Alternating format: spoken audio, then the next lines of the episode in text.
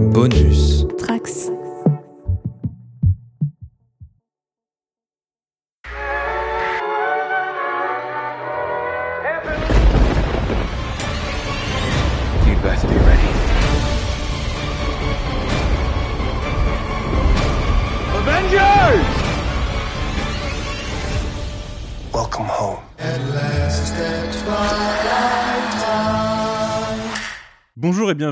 YMCU numéro 27 pour parler une nouvelle fois de Kai avec les deux épisodes qui ont suivi euh, la première semaine de diffusion, les épisodes 3 et 4. Et pour en parler aujourd'hui, j'ai avec moi Loïc, salut. Salut. Océane, salut. Salut tout le monde Et Quentin, salut. Salut. Donc vous le vous l'entendez, on a une équipe pas mal différente euh, de la semaine dernière. Déjà parce qu'on a perdu Clément sur un, chaos technique juste avant l'enregistrement de ce podcast, mais aussi parce que Océane et Loïc, ça fait un moment qu'on vous a pas entendu euh, sur YMCU, et du coup on vous a pas entendu sur les deux premiers épisodes. Et je vais commencer directement. Bah, qu'avez-vous pensé euh, de ces deux premiers épisodes sortis il y a maintenant deux semaines? On va commencer avec toi, Océane. Bah déjà ravi d'être de retour dans le YMCA, ça faisait quand même un sacré moment qu'on s'était pas parlé, donc ça, ça me fait plutôt plaisir de revenir. Euh, alors les deux premiers épisodes d'Okai, j'avoue que euh, j'étais un peu tiède en fait, c'est-à-dire que c'était sympa à suivre, mais que ça manquait un peu de piment, ça manquait un peu de saveur, on aurait dit un peu une, une, pizza à l'ananas mais sans ananas, donc c'est-à-dire que bah, t'avais pas grand-chose à te mettre sous la dent en fin de compte. Euh, J'avais beaucoup beaucoup aimé euh, Hailey Stenfield dans euh, en Kate Bishop, Euh, rien d'étonnant et euh, je trouve que c'est vraiment un casting absolument parfait et euh, encore une fois euh, on voit un peu euh, l'intelligence de Marvel euh, sur, euh, sur ses choix de casting assez, assez irréprochables la plupart du temps. Euh, J'ai été moins fan de l'arc de Clint euh, qui ressemble un peu au Family Man. Alors euh, je vois un petit peu ce qu'il tentait de faire avec le côté un peu homme banal qui manque un petit peu au MCU, hein, juste un, un- homme qui a un peu des, des soucis, des PTSD et tout ça. J'ai trouvé ça intéressant mais pas hyper réussi. Euh, par contre, c'est vrai que l'épisode 2, en tout cas, avait quelques promesses un peu d'action et, euh, d'un et d'un team-up entre, entre les deux Hawkeye qui euh, m'intéressait qui m'intéressait plutôt pas mal. Et même si la justification de Kate Bishop, qui est fan d'Hawkeye, est un peu tirée par les cheveux et nous ramène encore à l'Infinity Saga, en soi, je trouve que ça reste quand même assez cohérent. Maintenant, euh, j'avoue que c'était pas forcément le début de série les plus enthousiasmants que j'ai vu euh, du MCU. Euh, et heureusement, euh, heureusement pour, euh, pour moi, on va dire que euh, les, les deux épisodes de, de la semaine dernière et de cette semaine ont été un chouïa plus rassurants euh, pour ma part. Ok, très bien. Et toi, Loïc, je sais que tu étais plutôt chaud déjà dès ces deux premiers épisodes. Euh, oui, j'étais plutôt chaud, mais ce qui est un peu étrange justement, c'est que c'est de toutes les séries qui avaient été annoncées par Marvel Studios, euh, c'était la série qui m'emballait le moins. Déjà parce que j'ai un peu moins d'affect avec le personnage. Euh, c'était aussi la série que j'attendais le moins. Parce que je. Voilà, on est vraiment sur quelque chose de très terre à terre, euh, euh, très new-yorkais, et que ça me. C'est pas que ça m'intéressait pas, mais ça m'emballait pas plus que ça. Et puis sont arrivées les bandes annonces avec ce côté Noël qui m'a un peu déjà pris par la main. C'est quelque chose que j'apprécie plutôt et je trouve que c'est très malin de la part de Marvel d'avoir placé tout ça à ce moment-là, surtout que c'est calé avec la diffusion de la série. Donc je sais pas s'ils ont fait exprès ou pas, mais ça c'était vraiment pour moi un, petit bonbon. Et puis au final, après avoir vu ces deux épisodes, ben, j'ai été vraiment emporté, emporté par la proposition parce que Hawkeye, si c'est un personnage euh, que je n'apprécie pas plus que ça, je trouve qu'ils en ont fait quelque chose de vraiment intéressant. Euh, comme a dit Océane, le côté PTSD, euh, euh, qu'on on voit qu'il a traversé des choses et il a vécu des choses pendant toute l'Infinity Saga. Et aujourd'hui, ça a des répercussions. Je trouve que c'est pas mal parce que souvent, on, a, on peut reprocher à des personnages bon, alors du MCU, mais pas forcément que, euh, on va dire sur la, sphère comics, de, des personnages de ne pas beaucoup évoluer ou de peu évoluer. Et pour le coup, euh, Clint, euh, lui, a une évolution et je trouve qu'elle est très intéressante. J'ai été tout de suite conquis par Kate Bishop. Euh, Ellie vraiment excellente, je trouve, dans le rôle. J'ai vraiment hâte de la voir encore dans les deux épisodes qui nous attendent et aussi de la revoir dans le MCU. Et puis, il y, a, il y a quelque chose qui m'a beaucoup plu aussi dans l'épisode 2, euh, c'est que j'ai trouvé que les scènes d'action, alors si elles ne sont pas parfaites, ça j'en conviens, euh, je les ai trouvées différentes de la proposition qu'on avait d'habitude. euh, tant dans la façon de se débarrasser en fait entre guillemets des vilains que dans la façon dont c'est filmé, dans certains cadrages. Euh, donc euh, c'est pas, euh, on n'est peut-être pas sur du cinéma, euh, euh, enfin 5 étoiles, mais pourtant, bah, je trouve que ça fonctionne bien, ça colle bien à ces personnages qui sont euh, un petit peu différents des autres. Donc euh, vraiment conquis. Et puis bah cette, cette scène d'ouverture du, du premier épisode qui nous plonge tout de suite dans l'ambiance, euh, je trouve ça toujours malin quand Marvel réussit à revenir en fait sur les sur les, les événements qu'ils ont placés dans d'autres films, mais d'un point de vue euh, euh, euh, extérieur ou d'un autre personnage. On avait eu ça aussi dans, Manœuvre- dans BVS avec, euh, avec le, le point de vue de la bataille à Metropolis par, par Bruce Wayne et j'avais adoré. Euh, je trouve que ça fonctionne super bien histoire de replacer des contextes. Donc moi j'aime bien quand ils font ça. C'est la meilleure scène de BVS. Et exactement, la meilleure scène de BVS. Merci Manu. Euh, mais voilà, donc je suis assez, je suis assez client. Et puis, euh, bah, ils m'ont vraiment pris par la main et ils m'ont donné envie d'apprécier les personnages. Euh, vous l'aviez dit aussi, mais alors la scène du jeu de rôle, euh, moi j'étais, euh, j'étais plié. Il y a vraiment des, comme ça, dans, dans les épisodes, des petites choses qui, euh, des éclairs de génie, je dirais, des choses qu'on n'a pas l'habitude de voir et je, des, Avengers qu'on voit confrontés, pour le coup, lui, un Avenger qu'on voit confronté à des choses qui sont pas du tout son élément et je trouve que ça fonctionne super bien. Et dernier point, j'ai pas du tout ressenti la même chose que vous, à savoir le côté euh, distant de Jérémy Renner dans son interprétation. Pour moi, ça colle euh, totalement avec ce personnage euh, de Clint qui euh, a pris des coups dans la gueule depuis plus de dix ans, qui a gagné des choses mais qui en a perdu beaucoup. Et, pour moi, tout est, tout est logique. C'est logique qu'il aille, qu'il ait cette responsabilité par rapport au costume de Ronin et qu'il ait absolument besoin de régler cette situation, quand bien même c'est la première fois ou la deuxième fois qu'il passe Noël avec ses enfants. Donc tout ça, moi, j'ai vraiment euh, trouvé que c'était cohérent au sein de son arc narratif et dans la continuité de ce qui avait déjà été fait. Ok, très bien. Eh ben, je pense que tu vas être assez positif sur les épisodes dont on va parler aujourd'hui, du coup. C'est fort Euh, possible. Mais on va commencer par toi, Quentin. Euh, ça fait longtemps qu'on t'a pas entendu, du coup. Est-ce que, euh, est-ce que toi qui avais plutôt apprécié les deux premiers épisodes, euh, t'as continué sur ta lancée avec ces épisodes 3 et 4 Oui, oui, carrément. J'avais déjà, effectivement, déjà beaucoup apprécié et j'ai encore plus apprécié les épisodes 3 et 4. Ouais, je trouve qu'il y a un vrai shift en termes de, mise en scène, parce qu'on en avait parlé sur le premier podcast, mais c'était euh, un réalisateur qui, était là sur le- les deux premiers et qui reviendra sur le final.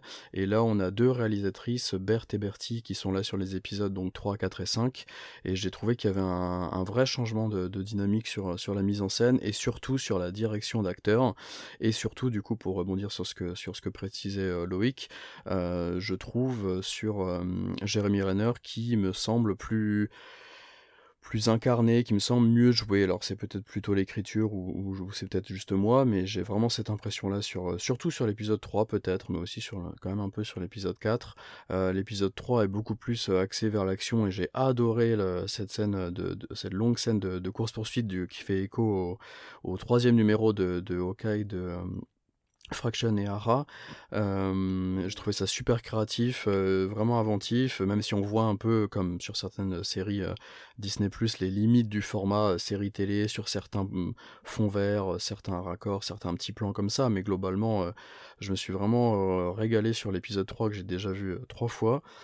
Un, vrai fanzouz et, et sur l'épisode 4 j'ai vraiment apprécié le- l'autre côté de, le revers de la médaille du fait qu'on ait beaucoup moins d'action. Il y a une seule scène d'action qui, clôture l'épisode et qui viendra euh, du coup beaucoup plus euh, développer la dynamique euh, émotionnelle, le traumatisme du blip, qui viendra vraiment faire avancer les personnages avec de, super dialogues. Je trouve des, vrais moments avec cet esprit de Noël, tout ça dont, parlait Loïc.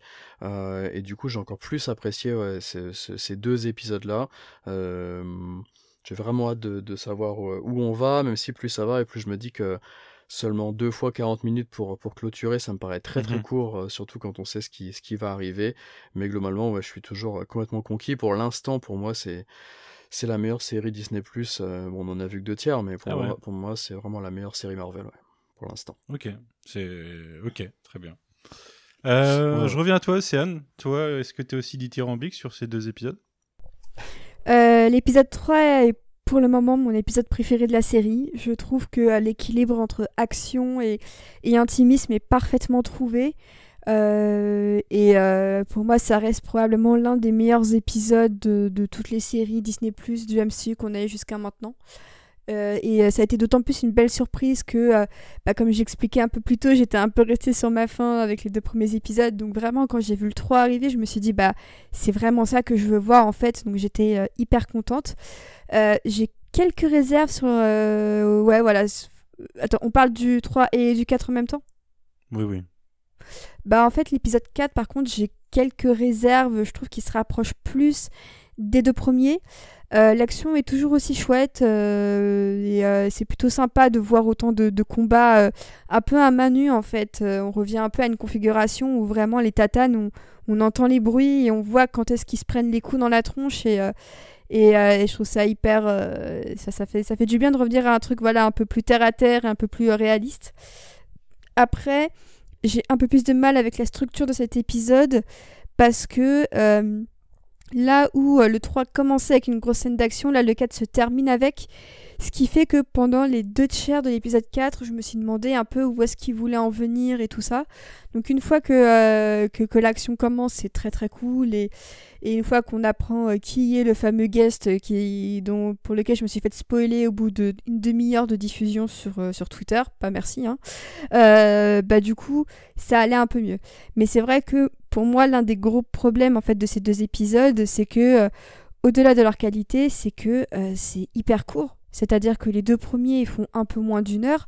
Là, on retombe vraiment dans un schéma de 40 minutes et ça va hyper vite. En fait, j'ai l'impression que les épisodes. Euh. Ouais, mais en fait, j'ai l'impression que chaque épisode a genre 5 scènes et c'est très très bizarre parce qu'autant mhm. la durée des scènes ne me dérange pas et j'aime le fait qu'ils étirent justement un peu ces scènes pour créer une ambiance et euh, que ça contribue à bien s'impliquer dans les dialogues ou dans l'action et j'ai aucun problème avec ça. Mais alors par contre je trouve que c'est vraiment hyper court et quand on sait a priori ce qui nous attend euh, pour les deux derniers, je suis assez inquiète de comment ils vont réussir à euh, emballer tout ça sans, sans jeu de mots un peu nul. Je suis un peu inquiète si les épisodes font également 40 minutes comme ceux de, des deux dernières semaines, je suis un peu inquiète de est-ce qu'ils vont pas devoir tout rusher au risque euh, de, de, se priver un peu de l'équilibre qu'on avait jusqu'à présent.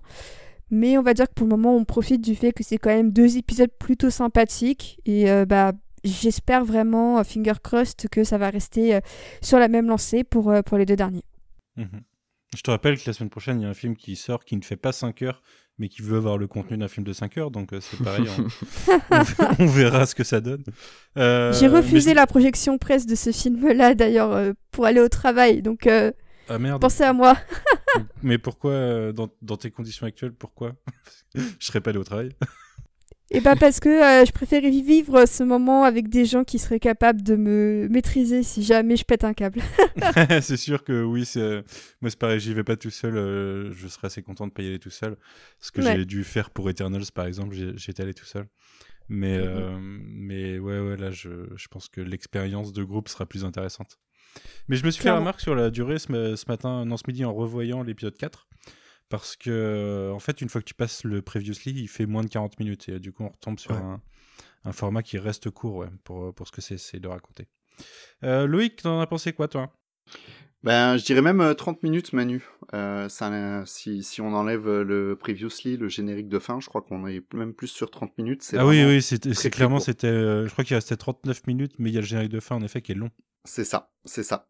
alors, pour moi, l'essai, il est largement transformé. Moi qui avais déjà en plus euh, plutôt apprécié ces deux premiers épisodes, euh, pour cette suite, euh, je vais être largement encore plus emballé.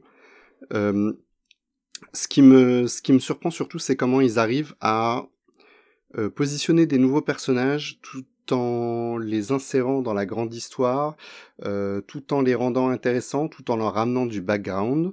alors moi, je, contrairement à contrairement à vous, j'ai pas, j'ai pas cette problématique de, de réalisation. Euh, pour moi, on est sur la même chose, donc je suis pas embêté.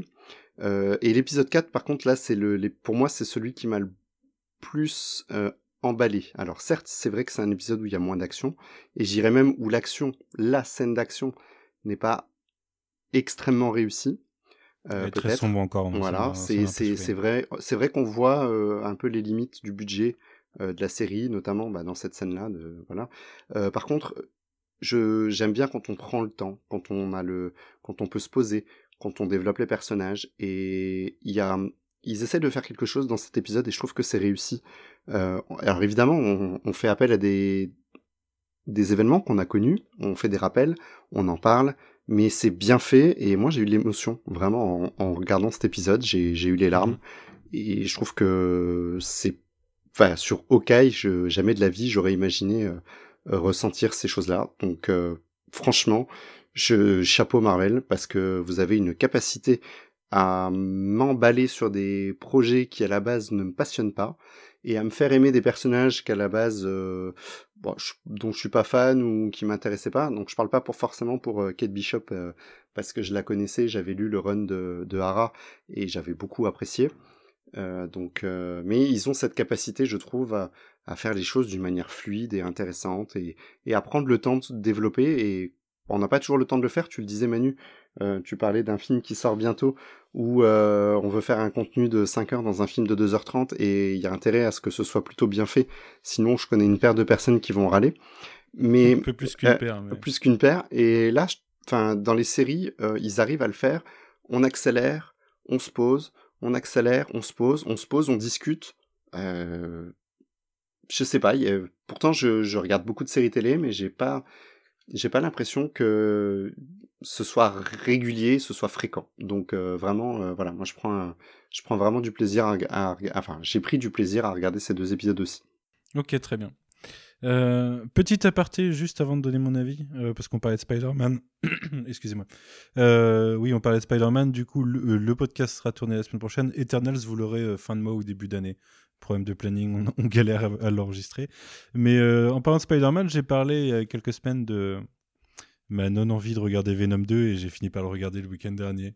Pareil, je l'ai fait aussi. Je sais pas si j'ai besoin d'en dire plus. Je Ouais. pense que C'est triste. Ça ne mérite que peu de commentaires. Euh, mais bon, à parté terminé.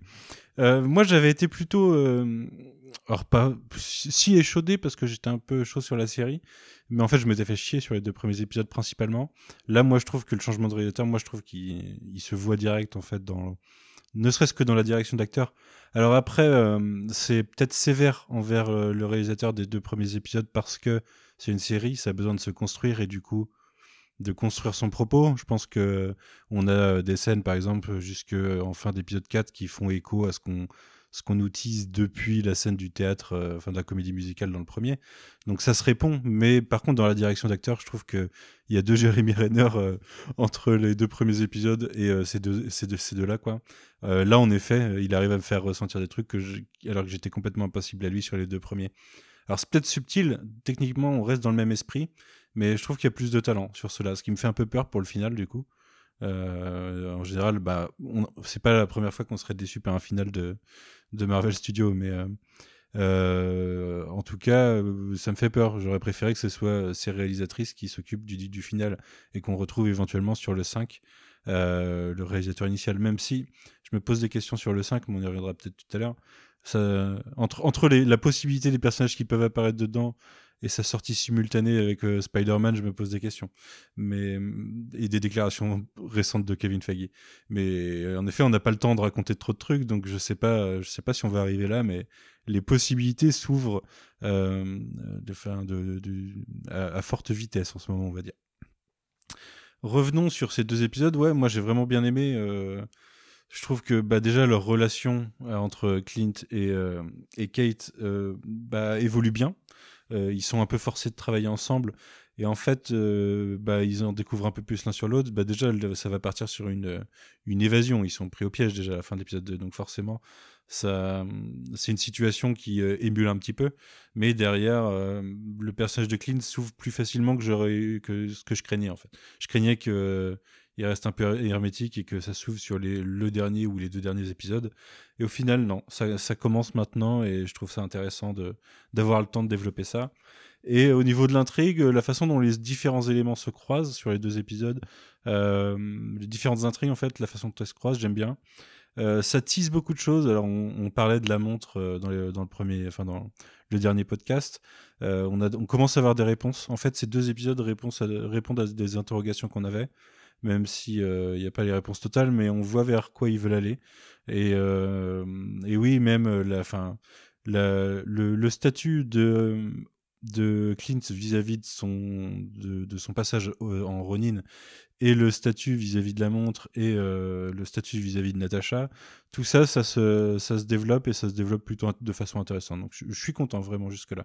Et on a en plus euh, des bons easter eggs euh, sur, euh, sur la fin de la course-poursuite, par exemple, on y reviendra tout à l'heure, des trucs qui font partie de, du world building et que je trouve super intéressant. Quoi. Donc euh, voilà, moi très positif. Je sais pas si je peux dire que le 3 est meilleur que le 4 ou vice-versa.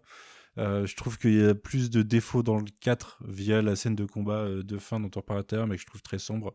Et alors le problème c'est qu'aussi on, on le voyait venir quoi. Donc ouais, je je sais pas, mais mais je les ai trouvés très intéressants. Je suis très content.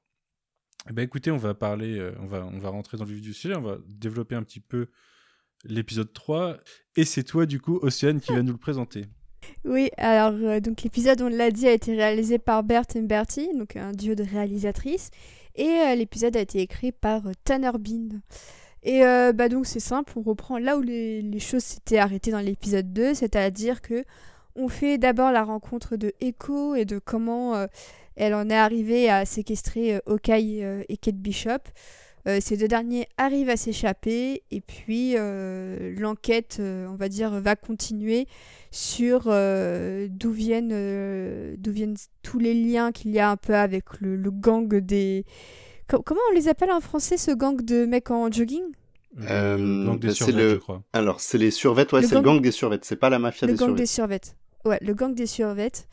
Et, euh, et donc voilà, donc euh, épisode euh, assez court, mais dans lequel Clint est aussi un petit peu affaibli puisque Echo a écrasé son appareil auditif. Et, et ce qui fait qu'il passe un peu l'épisode un peu plus affaibli que d'habitude, notamment avec sa famille. Et heureusement pour lui que Kate Bishop est là un peu pour, pour rattraper le coup. Ok, bah écoutez, je propose qu'on parle euh, encore une fois, en partant de la première scène, mais les origines d'Echo, du coup, qui nous sont, euh, qui nous sont alors, déployées sur quelques minutes. En fait, je pense que c'est pas si long que ça. Euh, Ah, quand Qui même. veut en... Ouais, c'est ouais, mais Oui, c'est je 5 pense que minutes. C'est 5 minutes, quoi. Ouais. C'est 5 minutes, c'est pas, c'est pas non plus un. C'est gros 5 minutes, mais ils en montrent beaucoup pendant ces 5 minutes. Bah, Est-ce que tu veux nous en parler justement?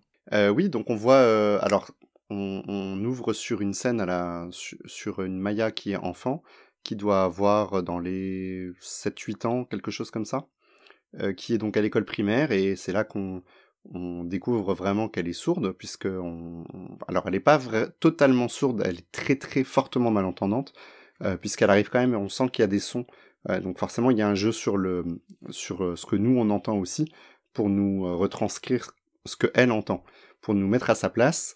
Et donc en fait on découvre qu'elle est à l'école publique euh, traditionnelle. Et puis euh, ensuite on va découvrir donc son papa, euh, qui est le chef du gang des survettes, qui euh, qui va avoir avec elle une discussion. On va comprendre qu'en fait elle ne devrait pas se trouver dans cette école publique, mais qu'elle devrait se trouver dans une école euh, euh, spécialisée pour les personnes sourdes et malentendantes, mais que malheureusement ben ça n'a pas pu être possible. Et euh, à côté de ça, on a aussi une scène où on la voit sur un tatami de judo avec euh, des camarades de classe, euh, où euh, on va aussi se rendre compte, et ça je crois que c'est l'actrice qui est comme ça, donc elle est handicapée. Euh, une de ses jambes est, est remplacée par une prothèse, la jambe droite, si je ne m'abuse. Donc euh, voilà, et donc elle arrive malgré tout euh, à, à mettre au tapis ses adversaires malgré, son malgré ses handicaps. Euh, donc on, découvre vraiment un personnage très intéressant. Et puis on va passer euh, rapidement sur, on va dire, euh, je ne sais pas si c'est son adolescence ou sa jeune, ou elle est jeune adulte, et puis on va la revoir pareil au combat. Ça c'est pour nous positionner qu'on a une, une combattante émérite. Mais il y a quelque chose de très important. Ah, il y a deux choses très importantes pour moi. La première, c'est que ça nous permet d'introduire un personnage qui est extrêmement, comment dire, différent de ce qu'on a l'habitude de voir de par ses, euh, de par ses handicaps et la façon dont on les aborde. Et je trouve que c'est vraiment, euh, c'est vraiment très intéressant. Et il y a une, alors, je sais pas si vous avez trouvé aussi, mais je trouve que la petite fille, bah, c'est vraiment sa, sa copie conforme. Euh, je me suis, a je me suis même demandé s'ils avaient fait euh, du rajeunissement numérique en, en collant un visage sur, le, sur une, une, une autre petite fille, parce que vraiment, il y a une ressemblance. Euh, voilà, on sait tout de suite que c'est Maya, quoi. Surtout qu'on finit l'épisode 3 sur le visage de Maya euh, adulte, et on l'ouvre Mhm. quasiment sur le visage de Maya enfant, donc il y a une vraie belle transition. Et, et donc la deuxième chose importante, je pense, Manu, dont, dont tu voulais parler, euh, donc le papa, donc, qui est le chef du, du gang des survettes, euh, dit, explique à Maya, en fait, en sortant du, du tatami, que euh, si elle a un souci de, enfin, qu'elle va, de toute, enfin, que, que, que quelqu'un va la ramener en fait à la maison après le, après le cours ou le combat, et ce, personnage qui est appelé l'oncle et euh, dont on voit une main et un pan de veste et qui est donc visiblement, on le comprend à ce moment-là, le chef du gang des survettes dont on parlait déjà dans l'épisode précédent. Donc voilà, pour, moi cette scène elle est importante parce que pour tout ce que ça va mettre en place à la fois pour ce personnage mais probablement euh, pour une menace qu'on n'a pas encore découvert mais qui va bientôt arriver et je pense que Manu t'as très envie d'en parler. On en a déjà parlé un petit peu dans le premier épisode, en fait, il me semble, puisqu'on parlait des rumeurs et, euh, des dires d'un certain personnage, mais euh, ou en tout cas où on avait utilisé euh, les origines et, euh, et à qui était lié le personnage d'Echo. Et oui, en effet, dans, les comics, Echo est la fille adoptive de, de Wilson Fisk, du Kingpin, qu'on a vu interprété par Vincent Donofrio dans Daredevil il y a quelques années. Et, et cette main fait vachement penser à lui quand même, ainsi que son petit rire.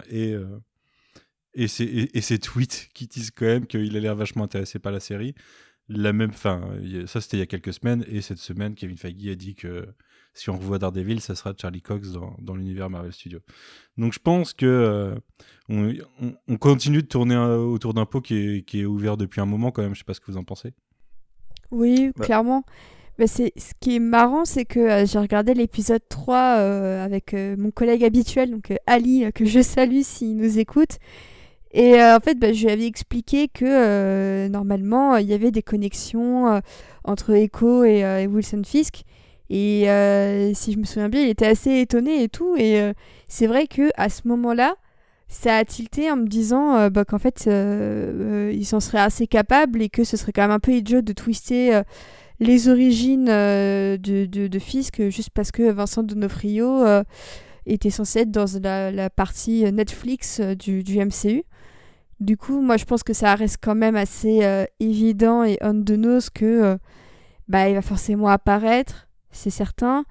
On se dit aussi que Echo va avoir sa, son propre spin-off, donc qui pose peut-être aussi un peu les bases de qui pourra apparaître dans la série Echo. En bah, vrai, qui a un moi, personnage qui est apparu dans Daredevil et qui a pris le costume oui. de Ronin à un moment euh, euh, ouais. plus, plus, tard. Enfin, c'est un personnage qui est lié à cet univers street de toute façon de, ouais. de Marvel. Ouais. Mais c'est mais c'est vrai qu'on a eu tellement de faux départs, euh, j'ai envie de dire, entre les fusions de, du, du MCU, de Netflix et de Disney que pardon, je peux comprendre qu'au début on se soit pas forcément dit euh, ah bah tiens c'est certain que si Echo est là, euh, le, le, le Kaïd aussi va apparaître ou du moins pas sous la forme de, de Vincent Donofrio. Donc euh, c'est vrai que c'était un peu sous notre nez depuis le début, mais euh, on va dire que euh, c'est que maintenant, euh, entre guillemets, grâce aux euh, déclarations de, Kevin Feige et tout ça, que on, peut, se dire que c'est certain que qui va apparaître. Après, je me demande quelle forme ça va être. Est-ce que ça va être le boss de fin dans une scène à la fin d'un épisode? Est-ce que ça va être dans une scène post-générique? Est-ce qu'il va avoir un rôle à part entière comme, comme on va dire, le personnage de Vera Farmiga, de son fiancé et tout ça? Je trouve que ça ferait quand même beaucoup de personnages pour encore deux épisodes de série qui, euh, rappelons-le, font du coup, on va dire, 30 minutes chacun. Moi, c'est ça en fait qui me fait un peu peur. C'est pas l'idée de le revoir parce que je trouve que Vincent Donofrio est, est incroyable en Wilson Fisk. J'espère que Vanessa apparaîtra aussi, du coup, ça me ferait beaucoup rire. euh, Vanessa. Mais, euh, mais du coup, euh, je suis à la fois contente parce que euh, il va très probablement apparaître, c'est certain, à 99,9%. Et en même temps, j'ai très peur de la manière dont ils vont le, réintroduire. Après, je pense qu'il est introduit là, mais qu'en fait, il va surtout servir pour la série Echo. Hein. Peut-être. Bah ouais, ouais, mais euh, c'est quand même beaucoup de, de portes ouvertes à plein d'autres choses. En fait, cette série, c'est vraiment euh, c'est le spin-off, on va dire. euh, J'ose imaginer que le certain personnage voit dans l'épisode 4, donc on va dire son nom, hein, Yelena, j'ai l'impression que cette série est vraiment un spin-off pour qu'elle fasse une petite pirouette sur elle-même niveau caractère avant de retourner au cinéma ou dans une autre série. Pareil pour le Kaïd. En fait, j'ai l'impression que c'est beaucoup de va-et-vient et d'in- et d'in- et d'introduction et tout ça. Et je trouve ça dommage parce que du coup, ça sacrifie un petit peu euh, le reste de la série, notamment les personnages comme Kate Bishop, même Clint, qui est pas forcément mon personnage préféré. Euh, j'ai l'impression qu'en fait, il se fait un peu déposséder euh, de sa série avec tous les gens qu'il y a autour. Ouais, peut-être, mais après, ça peut finir sur. Ça peut finir en mode cliffhanger watch. Je, je spéculais il y, a, il y a deux semaines, du coup, sur la possibilité d'avoir un procès pour Hawkeye, en fait, si euh, son statut de Ronin était confirmé à un moment. Ça pourrait être euh, l'occasion d'ouvrir sur euh, autre chose, une autre série ou quelque chose. Avec euh, bah, euh, certains avocats, par exemple, des choses comme ça, ça peut. Le, le monde judiciaire va être assez rapidement euh, intéressant si euh, She-Hulk et, et Daredevil, She-Hulk c'est pour 2022, je crois, hein, et Daredevil Ouais. s'il revient, ça peut ouvrir des pans intéressants, quoi. Mais je sais pas, moi, je- en fait, je suis partagé parce que je suis assez d'accord sur le fait que Hawkeye se fait un peu déposséder, enfin les Hawkeye se font un peu déposséder de leur série, et qu'on est clairement dans une série qui est là pour introduire d'autres choses pour, euh, pour la suite. Euh, mais c'est pas, c'est même pas la seule série qui a fait ça. hein. Je, trouve- que Falcon Winter Soldier le faisait un petit peu, et, euh, et on a régulièrement des films qui servent à ça aussi. Je, je voudrais poser une question. Est-ce que ce serait pas enfin sympa aussi pour nous autres fans et personnes qui suivent le MCU depuis longtemps, en fait, de voir des introductions de vilains comme on a pu les avoir pour les, héros, les super-héros qu'on a pu voir euh, à travers plusieurs films, comme Hawkeye qu'on a vu euh, dans le premier Thor euh, l'espace de une ou deux scènes et puis qu'on a retrouvé ensuite. Est-ce que ce serait pas enfin intéressant pour la construction de personnages des, des super vilains de les introduire autre part pour ensuite nous dire bah vous avez vu ils sont là euh, c'est tel personnage c'est tel personnage. Maintenant bah, ce personnage on va vous le développer. On va vous en faire quelque chose un peu d'inédit parce que ben on n'a pas l'habitude d'avoir du développement de personnages sur des méchants. On est plutôt proche des des héros. Enfin je trouve que ça pourrait avoir une, ça pourrait être intéressant avoir une nouvelle dynamique aussi pour le MCU et vraiment je serais pas surpris qu'à la fin de la série, ils annoncent une saison 2. Alors, une saison 2 avec ou sans un procès pour Hawkeye, moi c'est vrai que quand tu as fait cette... euh, euh, alors c'est pas une prévision, mais cette théorie là, la dernière fois Manu, euh, j'étais assez emballé parce que je trouve que c'est vraiment une super idée. Je sais pas s'ils iront jusque là, mais pourquoi pas d'avoir un Hawkeye qui pourrait pas lâcher tout de suite Kate Bishop parce que il est face à, au, au Kate de la pègre de New York et qu'elle est un peu encore en danger. Pas qu'elle a besoin de lui parce que ce serait euh, pas faire honneur au personnage de Kate qui se débrouille très bien toute seule, mais qu'il ait cette responsabilité, d'autant que dans l'épisode 4, euh, on n'a pas parlé encore, mais euh, sa maman euh, euh, lui fait quelques menaces quand même, euh, très peu déguisées. Donc je me dis, euh, pourquoi pas avoir ce rôle de, mentor ou euh, peut-être de protecteur, mais de loin, euh, qui permettent de- à la fois de réintroduire le personnage, c'est-à-dire de lui dire, ben, quand tu peux revenir, tu reviens avec nous, et en même temps d'aller plus loin dans le personnage du Kaïd, qui fort probablement aussi sera utilisé dans la série Echo. Euh, je- Voilà, ça c'est quelque chose qui me plairait pas mal. Ouais. Vous voulez rebondir là-dessus ou on part sur le reste de l'épisode? On va parler de l'évasion à derrière, je pense. Si tu peux me permettre juste une toute petite parenthèse de forceur, euh, le père qui joue, euh, l'acteur qui joue le père de, de Echo, euh, Zane McLarnon, euh, Mhm. c'est un des acteurs principaux de Reservation Dogs, qui est, je- qui est une des meilleures séries de l'année que je vous conseille vraiment, qui est dispo sur est Disney+. aussi sur Disney+. Plus. C'est Ouais. ça. J'ai j'ai déjà fait le forceur euh, sur un podcast récemment là-dessus et je continue. C'est vraiment une super série. et C'est un super acteur d'ailleurs en plus. Donc voilà. Et je trouve, je trouve Mais que je, la, le, le- le- je le connais d'ailleurs, mais je sais plus où. Je me demande si c'est pas X-Files ou des trucs comme ça. Ouais, dans plein de trucs, ouais. C'est vraiment Mais, un second euh, ouais, couteau, je l'ai- euh, je l'ai vu dans pas mal de de, choses. séries. ouais. Et d'ailleurs, euh, je trouve que la, la scène euh, sur laquelle on, on retrouve Maya qui, qui, qui voit, qui assiste au massacre de, de, de- du gang par, par Ronin et qui se finit sur la, la mort de son père, le, ce, petit, ce petit plan séquence comme ça qui va, qui va, enfin je crois qu'il y a un cut ou deux quand même ceci dit, qui va la suivre comme ça et elle, elle va suivre le, le- les morts dans le, dans le bâtiment, euh, j'ai trouvé super cool. Et euh, Ouais. je pense qu'on en reparlera plus, plus, plus amplement après, mais il y a énormément d'effets sonores sur ce troisième épisode qui sont hyper intelligents, je trouve, par rapport à, à, à son handicap à elle et, et aux soucis de, et aux soucis de Clint. Et j'ai trouvé ça mais, vraiment super intelli- intelligent. Et je pense que hum, c'est le genre de, de choses sur lesquelles ils peuvent s'essayer en série et qu'on n'aurait pas pu voir euh, sur le grand écran. Et je trouve ça super Mm. cool de, de, de prendre le temps de traiter ce genre de sujet et d'essayer euh, euh, voilà, ce, ce genre de, de petits trucs techniques comme ça, euh, super intéressants, qui donnent du coup lieu à, à toutes ces situations de, de dialogue euh, euh, plutôt drôles et plutôt cool entre, entre les deux personnages qui n'arrivent pas à, à se comprendre et à discuter. euh, jusque la, la, la, la C'est réplique c'est utilisé pour tout en tué, hein. plus. Ouais, carrément. C'est utilisé pour tout parce que t'as as des scènes émotionnelles autour de ça, t'as des scènes Ouais. d'humour autour de ça, Ouais. euh, t'as des scènes de discussion que les autres peuvent pas comprendre autour de ça, des choses comme ça. Donc, euh, Ah, c'est super. ouais, ouais, c'est un, c'est un bon, euh, un bon outil narratif en tout cas pour ça. Bah, c'est la scène euh, peut-être à laquelle tu pensais Quentin notamment aussi la scène avec euh, le avec Nate avec le le, le, le plus jeune fils de Le Clint fils. Euh, voilà il est au téléphone avec lui mais il comprend pas donc euh, Kate est là pour euh, pour lui transcrire et du coup il y a un décalage entre ce qu'il pense et ce qui ce qu'on lui dit euh, les émotions qu'il essaie de faire passer qu'il n'arrive pas à faire passer enfin cette scène elle est elle est vraiment je l'ai je l'ai trouvée vraiment déchirante Hmm. Ouais.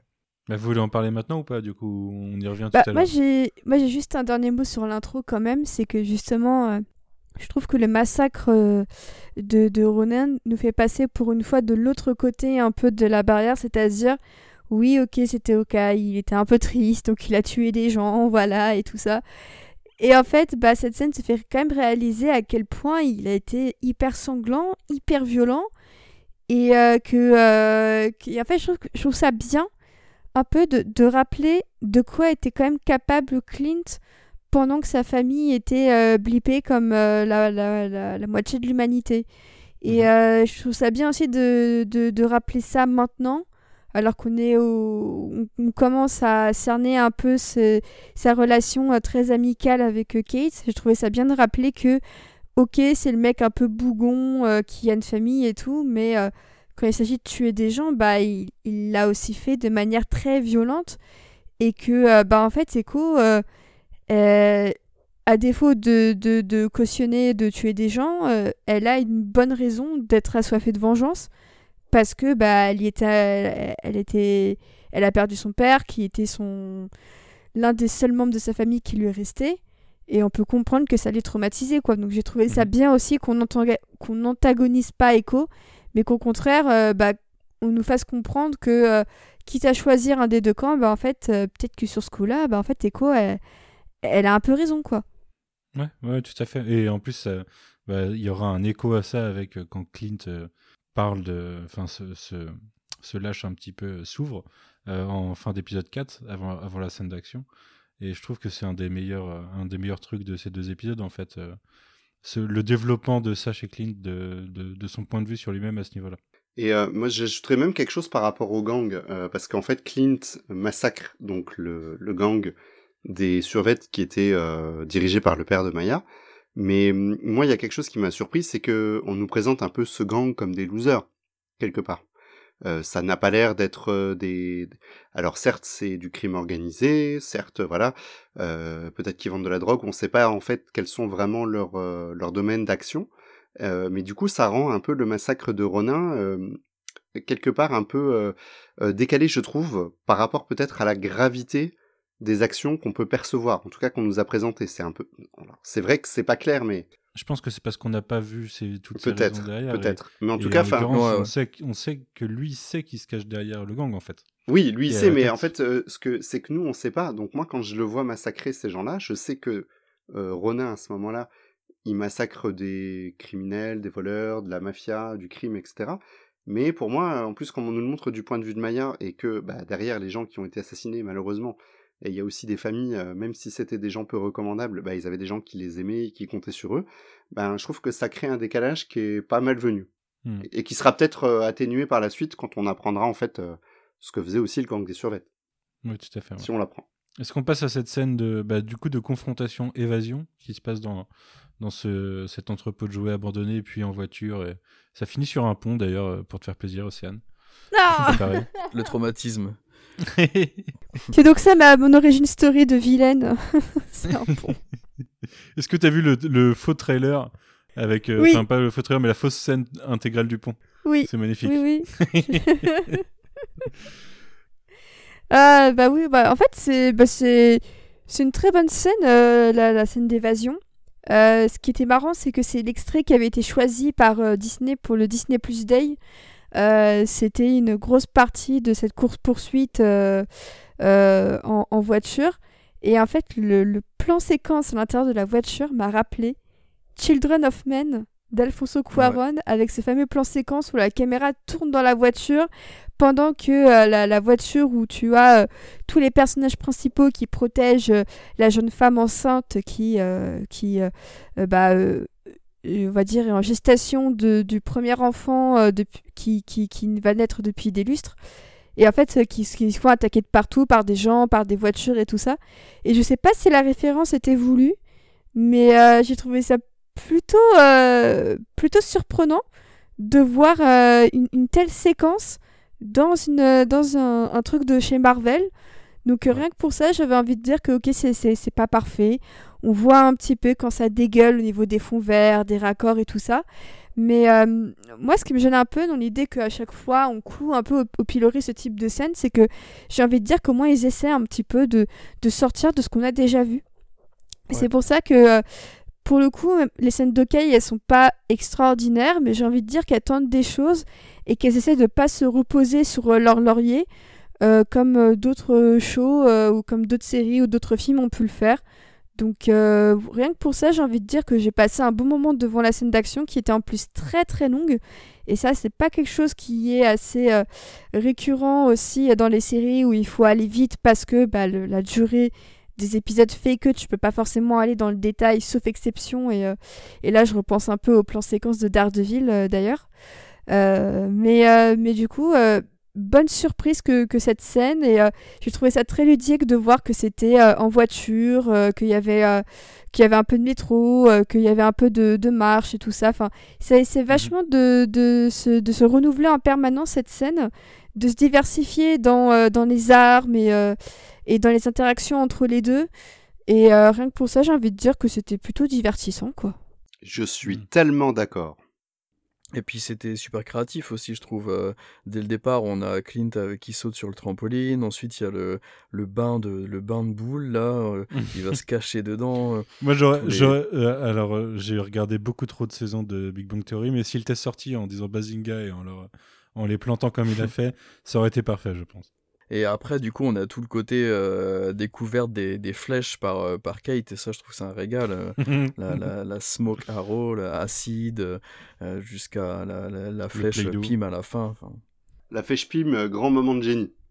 La, fl- Ouais, la c'est flèche à fi- la flèche à filin qui euh, emporte tous les arbres là. Ouais. J'adore la scène, la façon dont, euh, enfin, ce que ça donne en fait. Ça rend super bien. C'est c'est très dynamique et puis derrière en plus t'as le petit truc, euh, tu sais le, le Père Noël qui vole là, enfin qui euh, qui est Ouais. qui est gonflé à l'air. euh, Ça donne un petit effet quand euh, il passe dessus et hop il se relève derrière. J'ai- J'aime beaucoup ce. En fait j'aime beaucoup l'intégralité de cette scène. ouais. Il y a un Puis côté je- cartoony hein, dans, la, dans la scène, hein, Ouais. je trouve. Mais en fait, il y a un... on n'en a pas trop parlé, mais la scène au moment où, juste avant qu'il s'évade, en fait. Euh, déjà, ça commence à lâcher de l'humour, à développer un petit peu l'humour des, euh, des bros, euh, du gang, en fait, avec euh, ce, personne, cette- ce mec qui va parler du concert d'Imagine Dragons euh, avec Kate euh, et de ses, ses ennuis amoureux, qui me- qui m'a qui m'a beaucoup fait rire. Je trouve que déjà, les, le gang prend un petit peu en épaisseur, en fait, avec cette scène, euh, ce qu'ils n'avaient pas sur les deux premiers épisodes. Là, on, on commence à capter des persos et euh, limite à s'attacher à eux, quoi. Et Ouais, je trouve que quasi, le, ouais. ton, le ton est beaucoup plus décomplexé.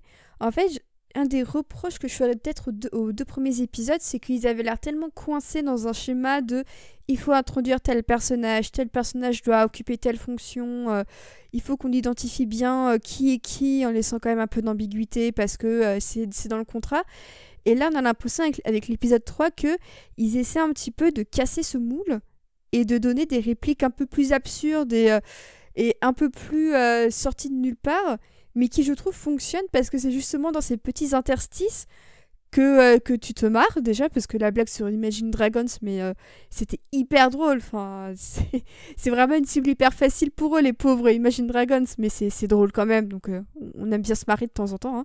Hein. Et, justement, j'aime bien le fait que tu as l'impression que il lâche un peu prise, que les deux premiers épisodes d'introduction, ils sont passés, ils avaient introduit ce qu'ils avaient à introduire, et que maintenant ils peuvent un peu plus aller euh, au fond de, de ce qu'ils veulent euh, faire dire à leur personnage et tout ça.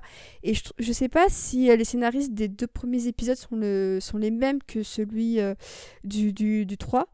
Mais on sent vraiment, bah, c'est comme si voilà, ils avaient fait un tour de trampoline et que du coup ils en étaient sortis en se disant bon, on va, se, on va se sortir un peu le balai du cul et, et on va essayer de se lâcher un petit peu. Et, et, je, trouve que, je trouve que ça se ressent vachement déjà bah, du coup dans la mise en scène de, de Bertin Bertie mais aussi dans le script où euh, Alice Stenfield et euh, Jeremy Renner, ils ont l'air de vraiment s'éclater. Et, euh, et, je trouve que le, plaisir est, est hyper, hyper visible par rapport aux deux premiers, ou même Alice Stenfield, il y a certaines scènes où je la sentais pas hyper sûre d'elle. Et là, on a l'impression que c'est de cet épisode dont elle avait besoin pour vraiment s'approprier le rôle à 100%. Il y a un humour qui commence à se dégager en plus avec le, avec le mince, l'appareil de Clint qui est cassé, c'est euh, il y a un humour qui, répète à plusieurs plusieurs fois tant qu'il est pas réparé, qui est euh, Kate qui dit un truc et Clint qui dit la même chose deux minutes après, qui commence, enfin 30 secondes même, qui commence à nous montrer qu'ils pensent un petit peu pareil en plus, ils ont les mêmes réflexes. Euh, je trouve que ça marche bien et c'est à partir de là que je me dis tiens, Jeremy Renner fonctionne un petit peu mieux que sur les deux premiers où euh, on, sent le truc quoi. Je retrouve un peu le Jeremy Renner que j'aimais bien dans Tag, euh, qui, qui n'est pas du tout celui, euh, je trouve, du MCU. on a ça aussi, Manu, quand ils sont dans le... Et, c'est là où je trouve que c'est le plus réussi, quand ils sont tous les deux dans le métro, dans la rame de métro, et c'est, c'est, tu, tu as décrit exactement en fait ce qui se passe dans le décalage, mais alors je trouve que c'est vraiment l'endroit où ça punch le, à fond quoi.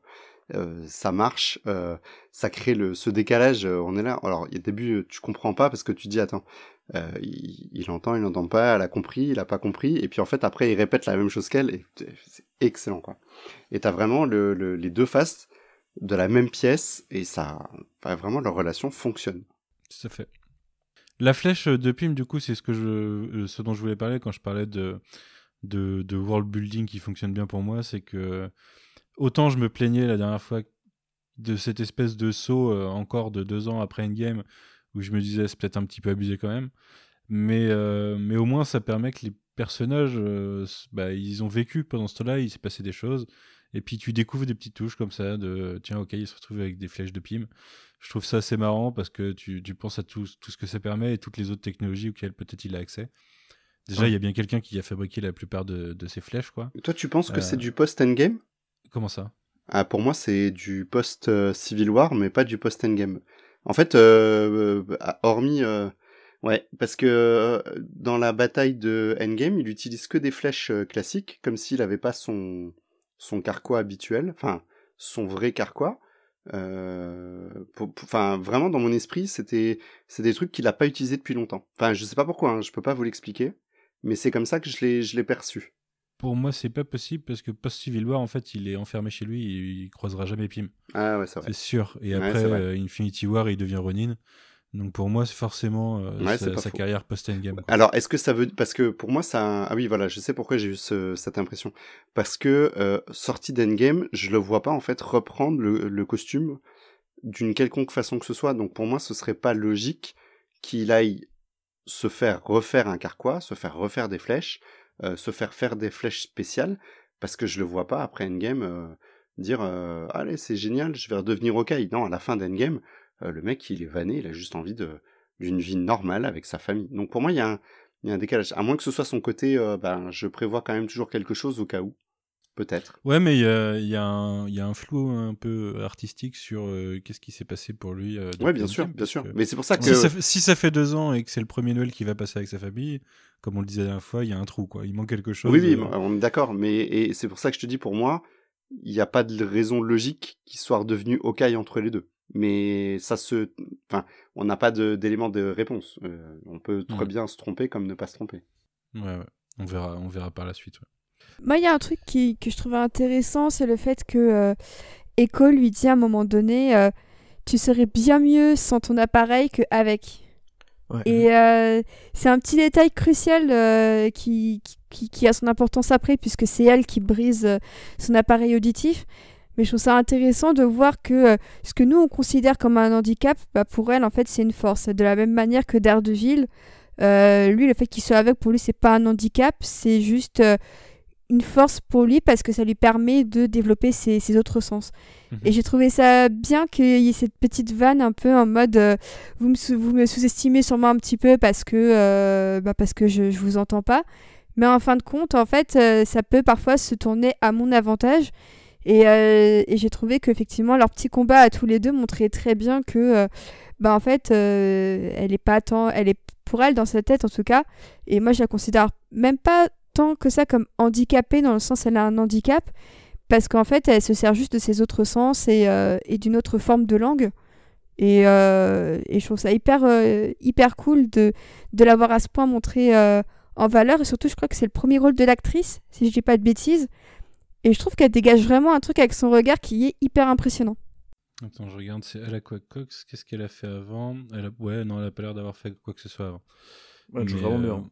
Ouais, ouais, bien. Mais pour moi, ça, ça, ça répondait à, un- à une réplique de son père, en fait, dans le flashback, où, euh, où elle demande si les dragons existent. Ce qui est assez drôle, d'ailleurs, quand euh, tu viens de voir Shang-Chi.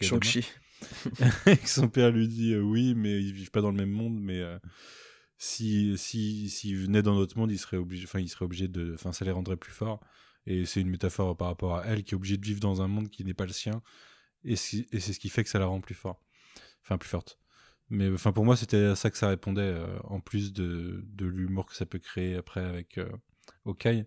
Mais euh, mais je pense que ça en- disait surtout beaucoup ouais, sur le personnage d'Echo. ouais.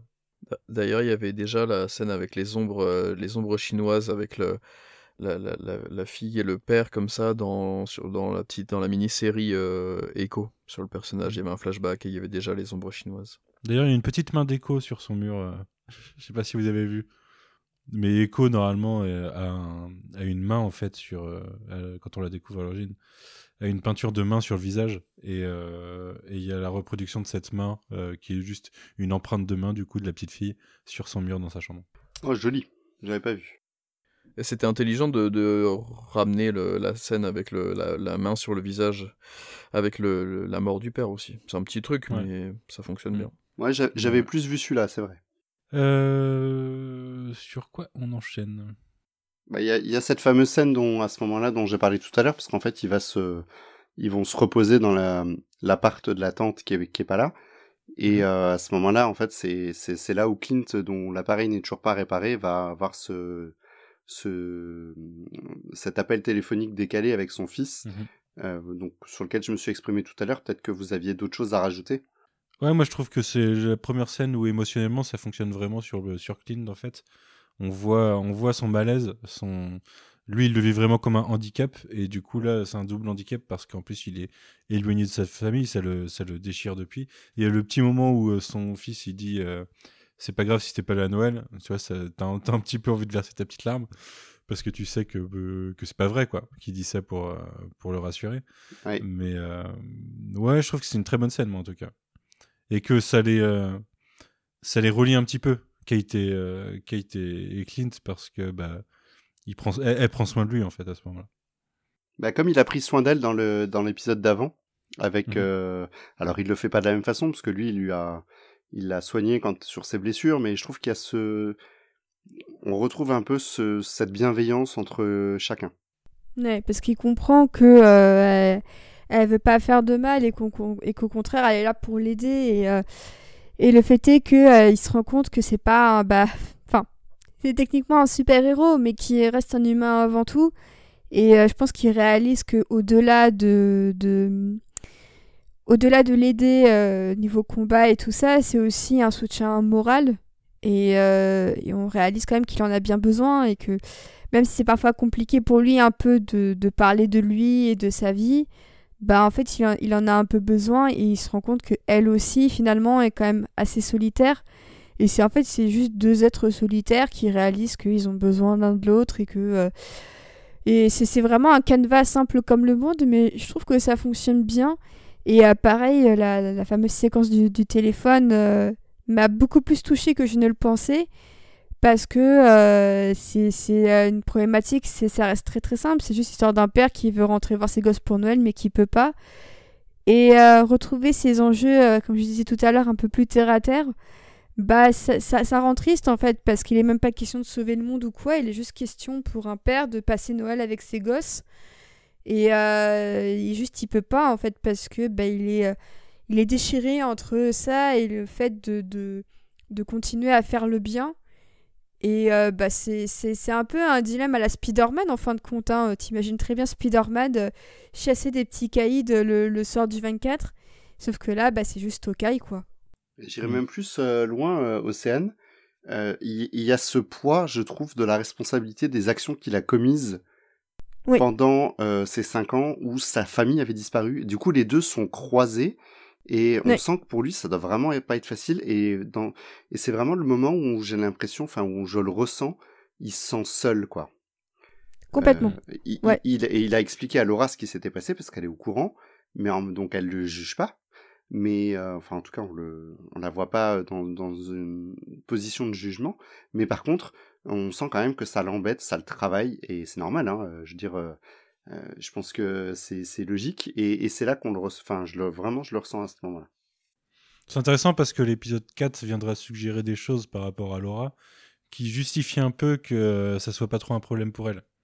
Ouais. Et du coup, euh, du coup, c'est ce que je disais tout à l'heure, quand ça répond un peu aux critiques qu'on faisait il y a deux semaines, en ce qui me concerne en tout cas, ça, ça équilibre un peu. Je trouve que scénaristiquement, ils s'en sortent bien en fait sur certains points qui pouvaient être gênants et qui sont plutôt bien retournés. Après, je me dis que si ça avait été une série euh, euh, pas Disney Plus euh, et plus longue, ça aurait pu être intéressant d'avoir un épisode complet flashback pendant ces 5 ans en fait, avec que lui. Mmh. Et pour savoir un peu au-delà de, de, de, le voir tuer des gens à, à tout va, mais de le voir vraiment dans son quotidien et, et ça aurait pu développer facilement des, des choses, je pense. Est-ce que Quentin, tu suggères qu'il manque un épisode à cette série comme un épisode à toutes les séries Disney Plus? Euh, On ne sait pas encore. ouais, non, pour l'instant, pour l'instant, je sais pas. Je réfléchissais par rapport aux autres, mais on en reparlera à un autre moment, je pense. Mais... Ouais. Il y en a qui trouvent que certaines séries ont trop d'épisodes, peut-être. Mais bah euh, ouais, ouais. Je pense qu'on aurait pu retirer un, un, sur Falcon et Winter Soldier, par exemple. Euh, typiquement, j'ai adoré la série, mais on aurait pu en retirer un au final en, temps de série euh, sur, le, sur le complet. Et je maintiens que Loki, on aurait pu faire qu'un seul épisode des, deux premiers, mais bon. Et, et, et, moi, par exemple, je trouve que sur Falcon et Winter Soldier, il en manque un. Ok, ah, tu vois mais moi je, trouve, moi je trouve qu'il en manque un sur Loki. Et... Mais c'est pas tout de suite le, le bilan 2021, attention. c'est un, petit, euh, un petit trailer. Pour rester un peu. Euh, il parlait encore un peu de Loki. Je trouve que pour le moment, Hawkeye et Loki ont des structures assez euh, similaires dans le. Il y a un team-up un peu inattendu entre deux personnes qui au départ peuvent pas trop se blairer et finalement ça passe. Euh, qu'il y a a priori euh, des gros guests qui annoncent euh, la suite des choses. donc c'est vrai que pour le moment, vu que je pense qu'il manque un épisode à Loki, si la structure de Hawkeye continue un peu à se calquer sur le rythme de Loki, je pense que je vais continuer à penser qu'il va manquer au moins un épisode à Hawkeye. Donc j'espère me tromper, mais honnêtement, ça en prend un peu la direction. Enfin, regardez de quoi on parle depuis tout à l'heure, c'est hyper riche comme épisode c'est vraiment hyper riche. Et on se dit, là, euh, il, on aurait pu avoir un épisode sur un peu le quotidien de Clint et tout ça. Et franchement, je suis hyper d'accord, quoi, parce que je trouve que c'est limite pas assez qu'on a de, de, Clint au quotidien. Je trouve que c'est pas assez. On devine un peu qu'il y a ce compte à rebours avec Noël qui fait que le climax aura lieu le 24 décembre. Mais, euh, mais en fin de compte, pour moi, il, manque très clairement euh, un épisode un peu en tranche de, de Slice of Life, quoi je, rejoins Océane encore une fois. Hein. Pour moi, euh, j'ai le même sentiment euh, qui va probablement manquer un épisode, ce qui me fait dire que, euh, comme tu as dit Manu tout à l'heure, un cliffhanger sur la fin de la série avec une annonce de saison 2 me semblerait pas déconnant.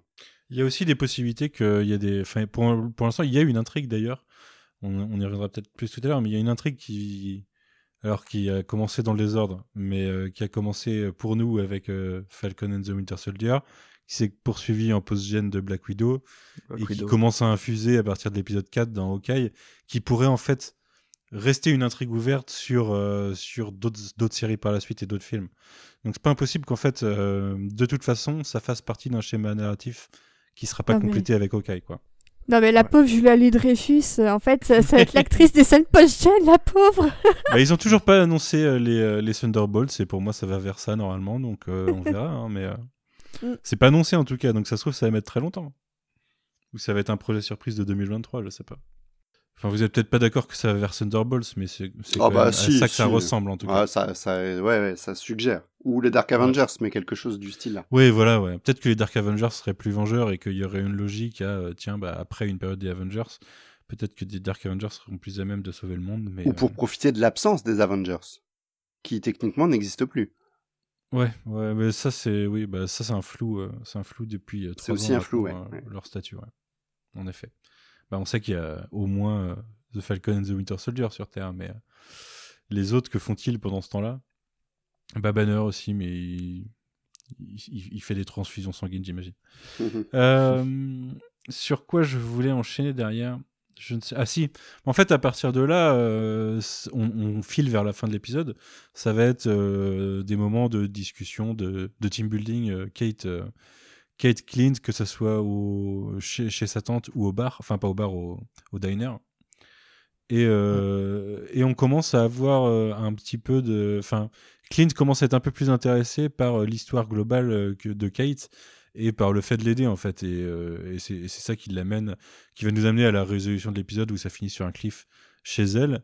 Euh, bah, déjà parce que c'est bien pratique d'avoir une, société de sécurité quand on recherche des informations. Mais euh, vraiment, pour moi, Clint n'est plus, n'est plus en mode elle me saoule, je suis obligé d'être avec elle. Il commence à y avoir un petit rapprochement qui est intéressant. Et il a de l'intérêt pour elle. Ça se développe dans cette scène, je trouve. Il, il a un espèce de rôle de, c'est un peu bizarre, mais de, de grand frère, mais de papa en même temps. C'est, il, a, il a du, enfin, on dirait vraiment qu'il a envie de, de dire, bah, je vais pas la laisser toute seule. Euh, En plus, elle s'est foutue dans, vraiment dans les ennuis jusqu'au cou, et il faut pas qu'elle se fasse euh, buter, quoi, tout simplement. Et d'ailleurs, il y a aucun moment, je sais pas vous, mais moi, il y a aucun moment où j'ai trouvé ça gênant alors que ça aurait pu. Ah non, pas du tout. Vu Ouais. l'âge ou vu, enfin voilà, je sais pas, mais a aucun moment on aurait pu, on ça, ça aurait pu vite euh, sembler un peu bizarre. Et là, je trouve que ça, pour l'instant, ça, ça fonctionne très très bien comme ça en fait. Cette dynamique-là, il y a rien de, de bizarre. D'ailleurs, Non. D'ailleurs, il y a une réplique quand même sur ça dans l'épisode 4. Le, euh, ça- ça- quand il, il parle avec Eleonore et qu'il il finit par, en con- par conclure euh, si ça a l'air bizarre, c'est parce que ça l'est. Mais, euh, mais euh, oui, oui, ça, on, on le ressent pas bizarre, mais ça reste une situation bizarre euh, pour, pour, le, pour un, un œil normal en fait. C'est bizarre parce que c'est des personnages qui sont qui se connaissent depuis pas longtemps. Euh, Ils viennent de globalement passer une journée et demie ensemble à peu près, je pense, ou deux jours à tout casser. Du coup, c'est ça qui est un peu bizarre. Et il y a forcément, ils ont encore un froid parce qu'ils ont une relation qui est pas très développée. Euh, D'ailleurs, au début de la scène, il a même pas son appareil auditif, donc ça crée encore une fois un super moment. Mais c'est pour ça que je vous disais, je ressens euh, cette fibre un peu paternelle et en même temps euh, comme un peu un vieux grand frère, un peu bienveillant. Enfin, c'est vraiment, euh, c'est ça qui fait pour moi que c'est pas bizarre. Bah et puis c'est aussi pour ça que je, le- je les vois vraiment comme un diptyque ces deux épisodes, c'est que ça commence aussi, on commence aussi à capter que si elle le saoule un petit peu, c'est parce qu'il a pas vraiment pas envie d'être vu comme un comme un comme un modèle et que elle, Ah, bah, indépendamment de ça, ça fait des années depuis 2012 qu'elle le voit comme un modèle. Sauf que de son point de vue, c'est en conflit avec bah, moralement ce qu'il a fait. Il le développera dans l'épisode 4, mais il commence à le dire. En gros, euh, si euh, la raison pour laquelle il veut pas trop qu'elle reste avec lui, c'est parce qu'il veut vraiment pas être un modèle, parce que pour lui, euh, bah, je pense qu'il essaye de la protéger comme il protégerait ses enfants, en fait, dans- en, Ouais, en la gardant éloignée de ce monde-là, quoi. ouais, complètement. Et je trouve ça assez intéressant, même si au final, bah, ils craquent quand même et puis ils bossent ensemble, quoi. Dans une moindre mesure, c'est- marrant parce que hum, euh, Jeremy Renner jouait un peu ce genre de, de, de rôle dans Wind River il y a quelques années avec euh, Elizabeth Olsen. il- dans le genre euh, je vais aider mais je repousse, j'ai pas trop envie et tout là. Il avait un peu le même genre de, de rôle. Sheridan. Tu sais que j'ai toujours pas vu ce film. Alors que Ah, ça a l'air bah, vachement c'est- bien. Je vais me chouette euh, le moment où je me suis, je vais me dire tiens, je vais le regarder. Mais euh, ouais, ouais, ça a l'air pas mal en plus. Avec euh, John, Ber- John Bernthal aussi qui a, un, qui a un petit rôle dedans. Mm. Non, ça a l'air d'être un plutôt bon film. ouais. Mais il est quelque part sur mon disque dur. Faudrait que, que je lance ça un jour. Parce que je l'ai loupé sur MyCanal. Donc. euh. Euh, bref, je crois qu'on arrive quasiment à la fin de l'épisode, puisqu'après ils vont filer chez Kate pour euh, essayer d'obtenir des infos. Euh, Ça parle notamment de Kazi, qui est joué par Frafi, qui est le second en fait de Maya, le seul qui peut lui parler en langage des signes, puisque tous les autres membres du gang euh, n'ont jamais appris. Ça, c'est Euh, ça, c'est bien qu'elles le disent aussi en mode. euh, En fait, ils sont pas méchants, mais ils sont tellement idiots qu'ils se sont, ils se sont pas dit une seconde, bah tiens, on va peut-être apprendre la langue de notre boss. Et c'est c'est vraiment pareil, c'est un peu, c'est hyper absurde, mais je trouve que ça fonctionne et que c'est des petits détails qui montrent à quel point ce sont de vrais débiles en fait. Après, t'es pas à l'abri qu'à un moment, il y en a un qui se révèle euh, connaître la langue des signes et hop, euh, plot twist. Ah oui, complètement. Mais, euh, mais oui, en tout cas, on sent qu'ils n'ont pas la même relation, et Echo, qu'ils peuvent avoir Mm. avec le reste du groupe. quoi.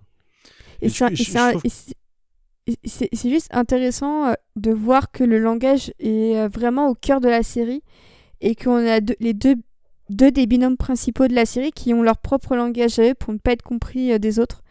Et je trouve ce parallèle assez intéressant entre euh, Echo et Kazi et euh, Clint et Laura qui chacun parlent une langue euh, euh, que les autres ne peuvent pas forcément comprendre dans le périmètre dans lequel ils sont pour pouvoir communiquer en toute sécurité. Je trouvais le, le- petit parallèle plutôt intéressant. Moi, j'aime bien le personnage de Kazi, du coup, je trouve qu'il il ressort pas mal. On, commence à le voir un petit peu plus, même dans l'épisode 4. Mais je sais pas, il y a un truc. Je, ça, ça ressemble à être le genre de personnage qui finira du bon côté, tu vois. Exactement, c'est ce que j'allais dire. Et probablement euh, qu'on retrouvera dans la série Echo, parce que je le vois pas Mm. mourir dans la série. Ouais, ouais, ça, ça a l'air d'être un.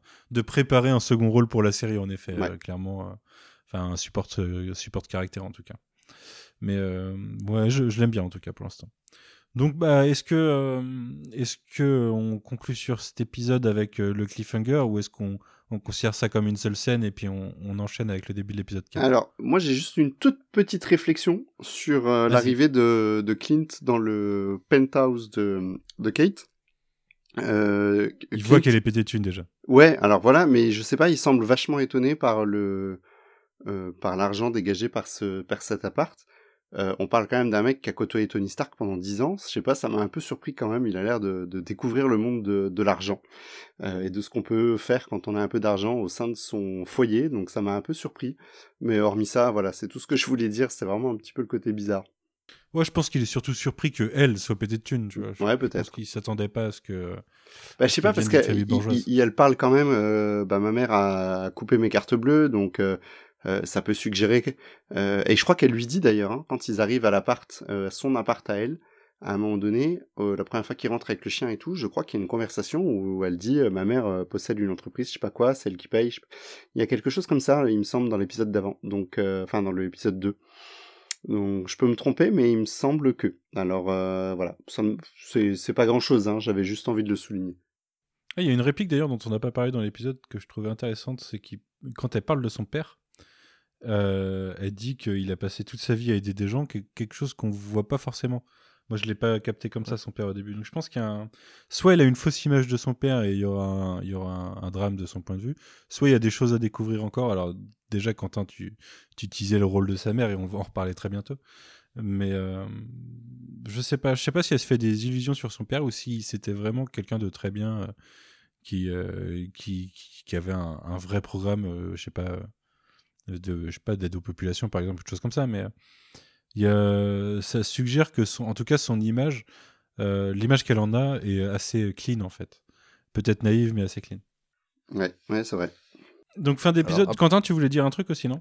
Ouais, bah, que c'est que finalement, euh, au bout du- de trois épisodes, euh, je me demande si c'était vraiment nécessaire d'avoir un, ce cliffhanger, en fait. C'est un petit détail, mais je pense que les spectateurs qui étaient déjà sur la série, de toute façon, seraient revenus la semaine d'après, et on savait tous que pff, il y aurait rien d'autre que ça. Ils allaient pas euh, s'entretuer là. euh. en plus, on avait déjà eu la scène d'ouverture de l'épisode 4 euh, qui, servait de, teasing depuis pas mal de temps sur la promo. Et du coup, on savait qu'ils allaient juste s'asseoir autour d'une table et discuter. Donc, finir sur l'épée comme ça, bon, c'est pas très grave, hein, mais je trouve que c'était pas forcément nécessaire d'avoir Bah, moi, euh, pas du a- tout, hein, Quentin.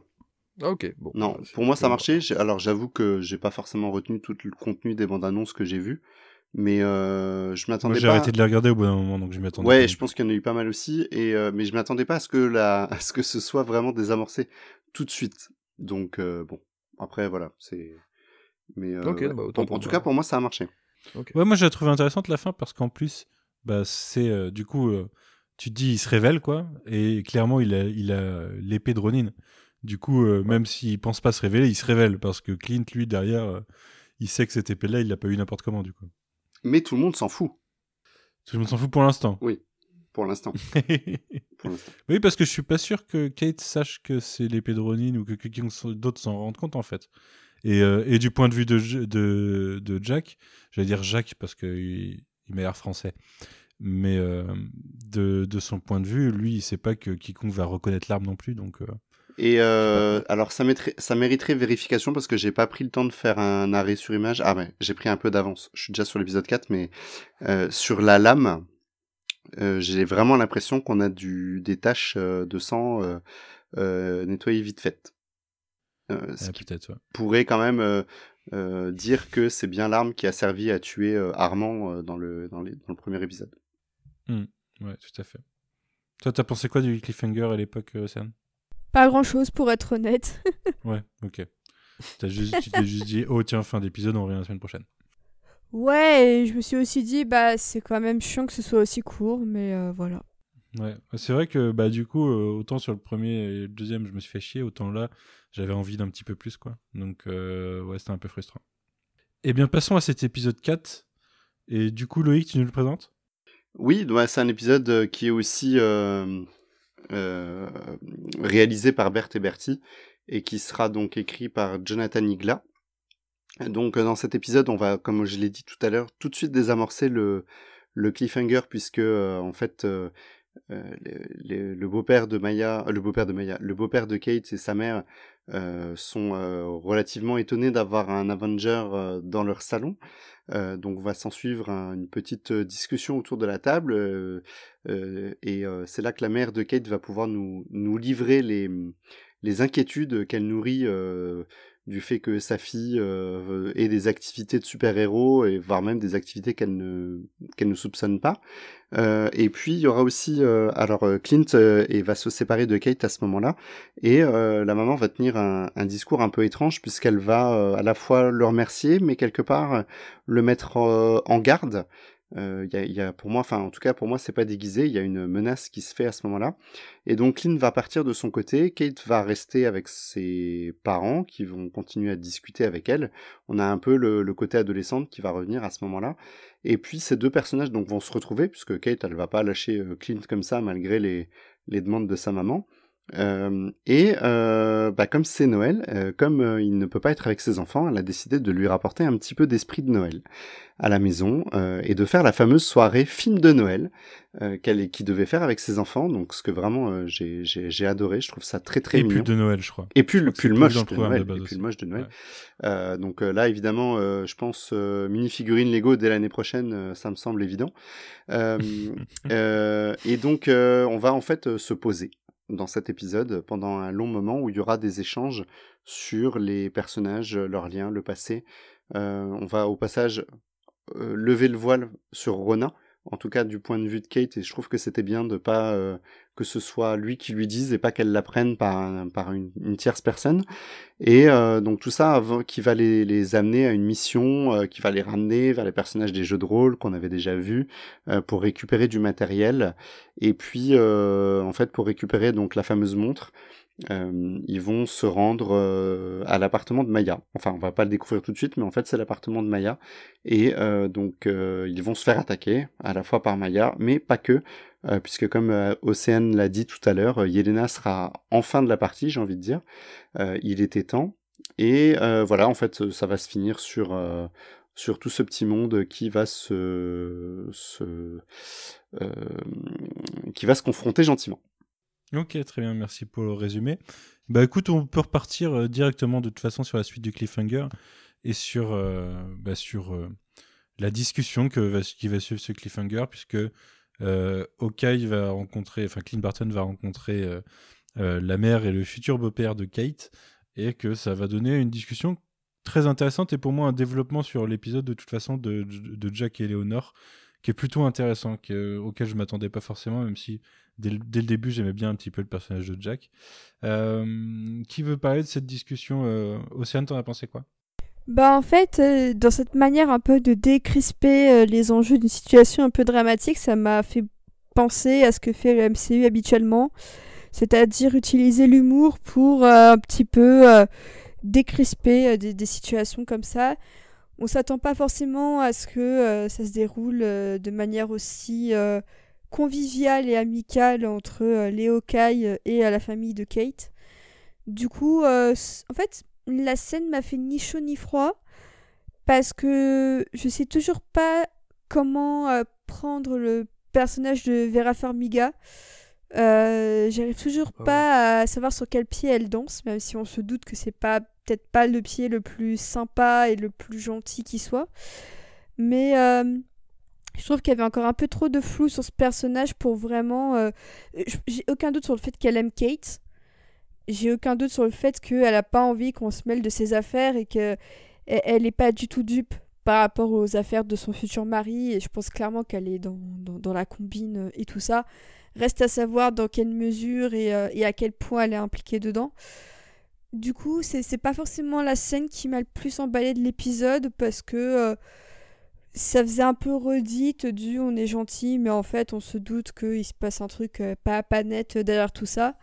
Après, c'est quand même intéressant de revoir un peu Kate avec sa famille parce que c'est vrai qu'on la voyait quand même beaucoup avec Hawkeye et plus tard dans l'épisode avec Clint notamment, euh, ils sont quasiment ensemble tout du long. Euh, mais c'est quand même intéressant de voir qu'elle préfère aller prêter main forte à Clint pour une petite soirée de Noël plutôt que de rester avec ses parents. C'est effectivement le, thème de la famille. On, on sent très clairement qu'il y a un point de bascule pour elle et que bah, sa famille de cœur, euh, elle, a choisi sa famille de cœur au lieu de sa famille de sang pour euh, les fêtes. Et c'est assez intéressant. Ok. Quelqu'un d'autre veut en parler? Moi j'ai bien aimé cette scène. En fait, j'aime bien, euh, j'aime bien la discussion. J'aime bien le personnage de, Jack. Je trouve que il me fait, il me fait rire. Il est un petit peu décalé, il est un petit peu pervers dans dans, dans ce qu'il dans ce qu'il suggère parce qu'on sait que c'est un méchant quoi. Et ah, je suis pas d'accord Manu. Hein. De quoi que on sait que c'est un méchant? Ouais. Je suis pas d'accord. Le twist, ce sera que lui n'est pas méchant? Ouais. Ouais, c'est possible. Euh, après, c'est vrai qu'ils en parlent en disant oui, alors cette société qu'on suit et qui euh, euh, qui trempe dans des affaires louches est dirigée par Jacques Duquesne. Mais je serais pas vraiment pas surpris qu'il y ait un twist autour de ça et que que ce soit Eleonore à la place. Par ouais, et qu'il soit vraiment lui le mentor, en fait, qu'il devienne le mentor de Kate. Alors je sais pas si sa mère va mourir ou pas ou elle va disparaître, mais euh, je serais pas surpris qu'il soit le mentor de Kate qui va parfaire quelque chose qu'elle a déjà. Euh, mmh parce qu'il me semble caractérisé vraiment d'une manière. Alors certes, euh, euh, il est un petit peu entre guillemets vénal puisqu'il a des, il a des intérêts. pour pour autant, je le, je, le, je le trouve qu'il le caractérise vraiment pas du tout comme comme ce qu'on a l'habitude de voir quand il va nous mmh introduire un personnage négatif. Bah, c'est pour ça que j'aime bien, moi. C'est parce que euh, si jamais c'est un connard, au moins il est pas fait comme d'habitude. Oui, alors voilà, effectivement. Après, s'il y, avait, s'il y a un twist autour de ça, ben, euh, au moins on pourra pas dire que c'est comme d'habitude. Hmm. Ouais, je, rejoins Loïc euh, là-dessus. Plus ça va et plus je me dis que finalement euh, c'est peut-être pas un vilain. Et plus ça va et plus je me dis que Éléonore, euh, finalement, je suis plus trop sûr que. Enfin, j'étais assez persuadé au départ que c'était Madame Masque. Et plus ça va et plus je me dis que finalement c'est peut-être, c'est sûrement pas Madame Masque ou pas encore et que ça le deviendra peut-être, peut-être plus tard. Je suis très curieux, c'est surtout la scène avec le coup de fil, on voit qu'elle appelle quelqu'un à un moment, euh, alors j'imagine que c'est Fisk ou pas, je sais pas encore, mais et je suis très curieux de savoir ce que ce qu'elle peut cacher, même si encore une fois, avec les, les, les deux fois 40-45 euh, minutes qui, qui, nous restent, euh, je suis pas sûr que tout soit forcément bouclé là-dessus, mais pourquoi pas. Mmh pareil, ça fera la transition peut-être avec la série Echo, je sais pas, on verra. Bah, clairement, elle est louche et quand, quand elle discute, alors autant sa discussion avec Clint sur. en effet, je sais plus, c'est toi, Océane, d'ailleurs, tout à l'heure, qui disait Je suis sûr qu'elle aime vraiment sa fille. Ouais, ça se voit. Mais elle glisse quand même dans la discussion. Du coup, vous arrêtez l'enquête. En mode arrêtez de creuser quoi. Et quand, euh, quand il lui dit bah non, non, non, je, j'arrête pas, bah c'est là qu'elle a ce fameux coup de téléphone et que ça, ça, ça, semble clairement aller du côté du fait qu'elle est louche. Mais euh, je sais pas, je, en tout cas, je l'ai préféré euh, à, à, son rôle sur les premiers épisodes que je trouvais un petit peu plus classique. Mais ouais, je sais pas, j'aime bien pour l'instant. Il y, y, a un petit truc qui, qui, en fait, ça me rappelle dans certaines touches, mais je sais pas, je sais pas mettre le doigt dessus ça me rappelle des scènes de Daredevil, par exemple. Dans, dans l'esprit, euh, dans la façon dont ça se construit. C'est marrant, mais euh, Corentin, euh, que, que, les auditeurs de VMCU vont, vont, bientôt connaître un peu plus encore, il me disait sur les deux premiers, il n'a pas été forcément Les, les auditeurs du coin pop, parce que ça sera sur Ouais, du coin pop. Ouais, du coin pop. Pardon. Et il me disait, ouais les, deux premiers épisodes de Hawkeye, pour moi, il y a une vibe un peu Iron Fist. Ce qui n'était pas très gentil, mais bon, c'est chacun ses goûts. Et en fait, je trouve que sur les, je trouve que sur ces deux derniers épisodes, il y a plus une vibe de Daredevil. Mhm. Donc je sais pas si c'est parce qu'on se doute que un certain monsieur qui aime bien les costumes blancs va bientôt se pointer. Euh, mais, euh, bah non, mais c'est aussi, euh, aussi du street level et des enquêtes. Ouais, mais, je suis d'accord dans la vibe un peu enquête, un peu gritty, euh, et même dans la mise en scène des combats et tout, je trouve qu'on se rapproche beaucoup plus de Daredevil que de n'importe quel autre euh, show ou série du MCU pour le moment. Ouais, bah c'est le, c'est typiquement le truc de tiens bah il y a une enquête, ça va le faire aller à tel endroit, on va aller à tel endroit et il va se passer tel truc, il va y avoir tel cliffhanger. C'est totalement. Ça et Jessica Jones pour l'omniprésence de la couleur violette si tu comprends pas que leur couleur préférée c'est le violet, c'est qu'il y a un problème. Ah, c'est clair, il y a, une thématique euh, violette euh, qui est assez impressionnante dans l'épisode. On sent qu'on se rapproche euh, petit à petit des costumes. Ouais, tout à fait. Mais ils sont teasés hein, dès, l'épisode d'avant. Carrément teasés. Ouais, ouais, ouais. Il y avait le, le, dessin. Kate qui dessine le costume bien classique. Sûr, bien sûr. et là, ils sont clairement teasés parce qu'on a le retour des LARPers. que j'ai vachement plus apprécié du coup dans cet épisode parce qu'en fait, là, je trouve que ça touche à ce niveau d'humour dont on commençait à parler tout à l'heure, un peu décalé, qui essaye de, de, rappeler l'humour de, de Fraction sur la série. Je trouve que ça marche mieux. Donc vraiment, la réalisation, je trouve que ça change tout. Hein. Euh, la semaine, il y a deux semaines, je disais, je vois ce qu'ils veulent faire, mais ça marche pas. Et ben, ils veulent toujours faire la même chose, et cette fois, ça marche.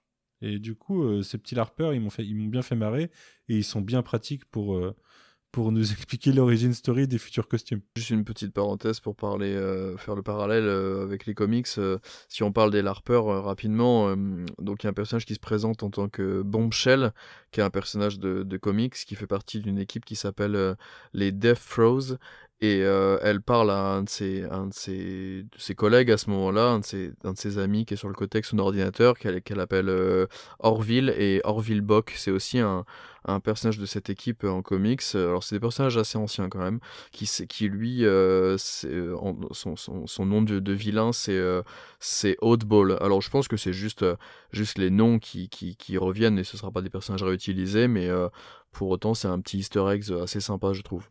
Ouais. Ouais, tout à fait. Et euh, par contre, moi, il y a une, un, un, truc que j'ai pas que j'ai pas apprécié.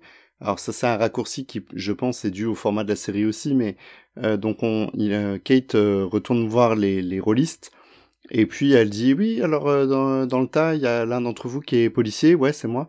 Ok, ben on a besoin de toi pour faire sortir du fric, enfin du fric, pardon, du matériel de votre entrepôt, c'est pour Okai.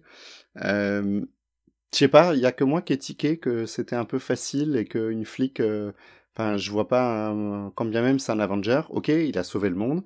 Euh, d'ailleurs, très bonne blague, euh, enfin, c'est pas vraiment une blague, mais très bonne allusion de la part du, du de, de Jacques. Enfin, je, trouvais que c'était génial. si j'avais le mec qui a sauvé le monde dans mon salon, je voudrais peut-être le remercier d'avoir sauvé le monde au passage. Euh, mais, mais là, je, je, je sais pas, ça m'a, ça m'a fait tiquer, quoi. Je me suis dit, euh, elle a euh, moyen. Euh, je vois pas un policier euh, aller aussi facilement accepter de. Euh, voilà. Après, j'aurais peut-être pas voulu qu'on passe 10 minutes ou qu'on on ait à nouveau une scène qui nous dise, oui, alors comme comme dans le premier épisode, si tu traverses la foule en costume pour atteindre le, la, le, le, chef, on va dire, et le battre en combat singulier, je t'aide, euh, ça aurait peut-être été redondant. Encore que ça aurait pu être euh, rigolo de confronter Kate à une situation similaire à celle de Clint euh, quelques, quelques temps avant. Mais voilà, ça, en tout cas, j'ai tiqué sur ce point-là. Ouais, mais je suis, je suis d'accord. Et en fait, euh, pour être honnête, je suis vraiment pas fan de tout ce truc avec les jeux euh, de rôle. Je trouve que c'est pas hyper drôle, que c'est vraiment euh, un humour un peu euh, lourdeau à la Marvel, qui m'a un peu rappelé le, pauvre caméraman de Eternals qui suit euh, Kumail Nanjiani absolument partout. Je suis désolée du, du PTSD. Mais euh, niveau humour, c'est un peu ce que ça m'a rappelé. Euh, on sent qu'ils sont là un petit peu en tant que Deus Ex Machina parce qu'il fallait un truc un peu insolite et tout ça. Et euh, c'est vraiment pas ma partie préférée de la série. Encore une fois, on a un personnage queer, mais qui ne parle juste que le temps d'une ligne du fait qu'il est queer. Et, et euh, c'est- mignon, hein, c'est sympa, mais c'est vraiment euh, dans la droite lignée euh, de, des deux phrases du, frère, euh, du frère Russo dans, Endgame. C'est vraiment pas vraiment pas ce que j'ai préféré dans l'épisode et qui quitte à mettre beaucoup de choses dans un épisode ça on aurait pu s'en passer et j'aurais volontiers repris une scène de dialogue en plus entre d'autres personnages au lieu de ça Est-ce que euh, on parlerait pas de la montre? Oui. Ah, super important la montre. Ouais, notamment les Parlons un théories. petit peu de cette montre euh, sur, euh, sur laquelle on se posait les questions dans les deux premiers épisodes, puisque bah, déjà on a la réponse, parce que mais je me souviens plus, elle était déjà dans les deux premiers épisodes. C'était une montre qui venait du, euh, du QG Avengers. Autant tout ne venait pas de là-bas, autant la montre en venait. Et, euh, et cette montre, elle, elle est mentionnée dans un dialogue qu'on n'attendait pas forcément. Euh, déjà après une situation qu'on n'attendait pas forcément, puisque Hawkeye se tourne vers Laura, sa femme, pour, euh, pour faire des recherches, et c'est elle après qui, suit, qui, qui soulève la problématique de la montre. Ce qui a tendance à suggérer que bah, Laura n'est pas juste une femme au foyer, mais a peut-être été quelqu'un d'autre avant. Vas-y Manu, euh, pose-nous ta théorie. bah en fait la, la théorie euh, la théorie euh, c'est pas forcément une théorie enfin si c'est une théorie mais on verra par la suite Euh, dans les comics euh, Clint Barton a, a eu une ex qui est aussi une, une héroïne et une agent du Shield je crois par moment en tout cas qui est euh, Ouais. euh, Mockingbird c'est Bobby, Bobby Morse c'est ça? Non Oui. non c'est pas Ouais, Bobby ouais, Morse. c'est ça, Bobby c'est Morse. Morse ouais. c'est Ok. oui oui Euh, Qui est restée euh, morte pendant longtemps d'ailleurs pendant les comics. Ouais, je sais plus comment elle est revenue. C'est pas post Secret Invasion, elle était Bah pas oui, vraiment elle morte, avait en été. fait, c'était euh, un Skrull. rem- Ouais, ouais, elle est... le- la Ouais, version ouais. morte était un Skrull en fait. Ouais, c'est ça, euh, le classique post-Secret Invasion pour ramener des personnages morts. Euh, C'était pas toujours très bien, mais, euh, mais au moins c'est un, c'est un bon procédé.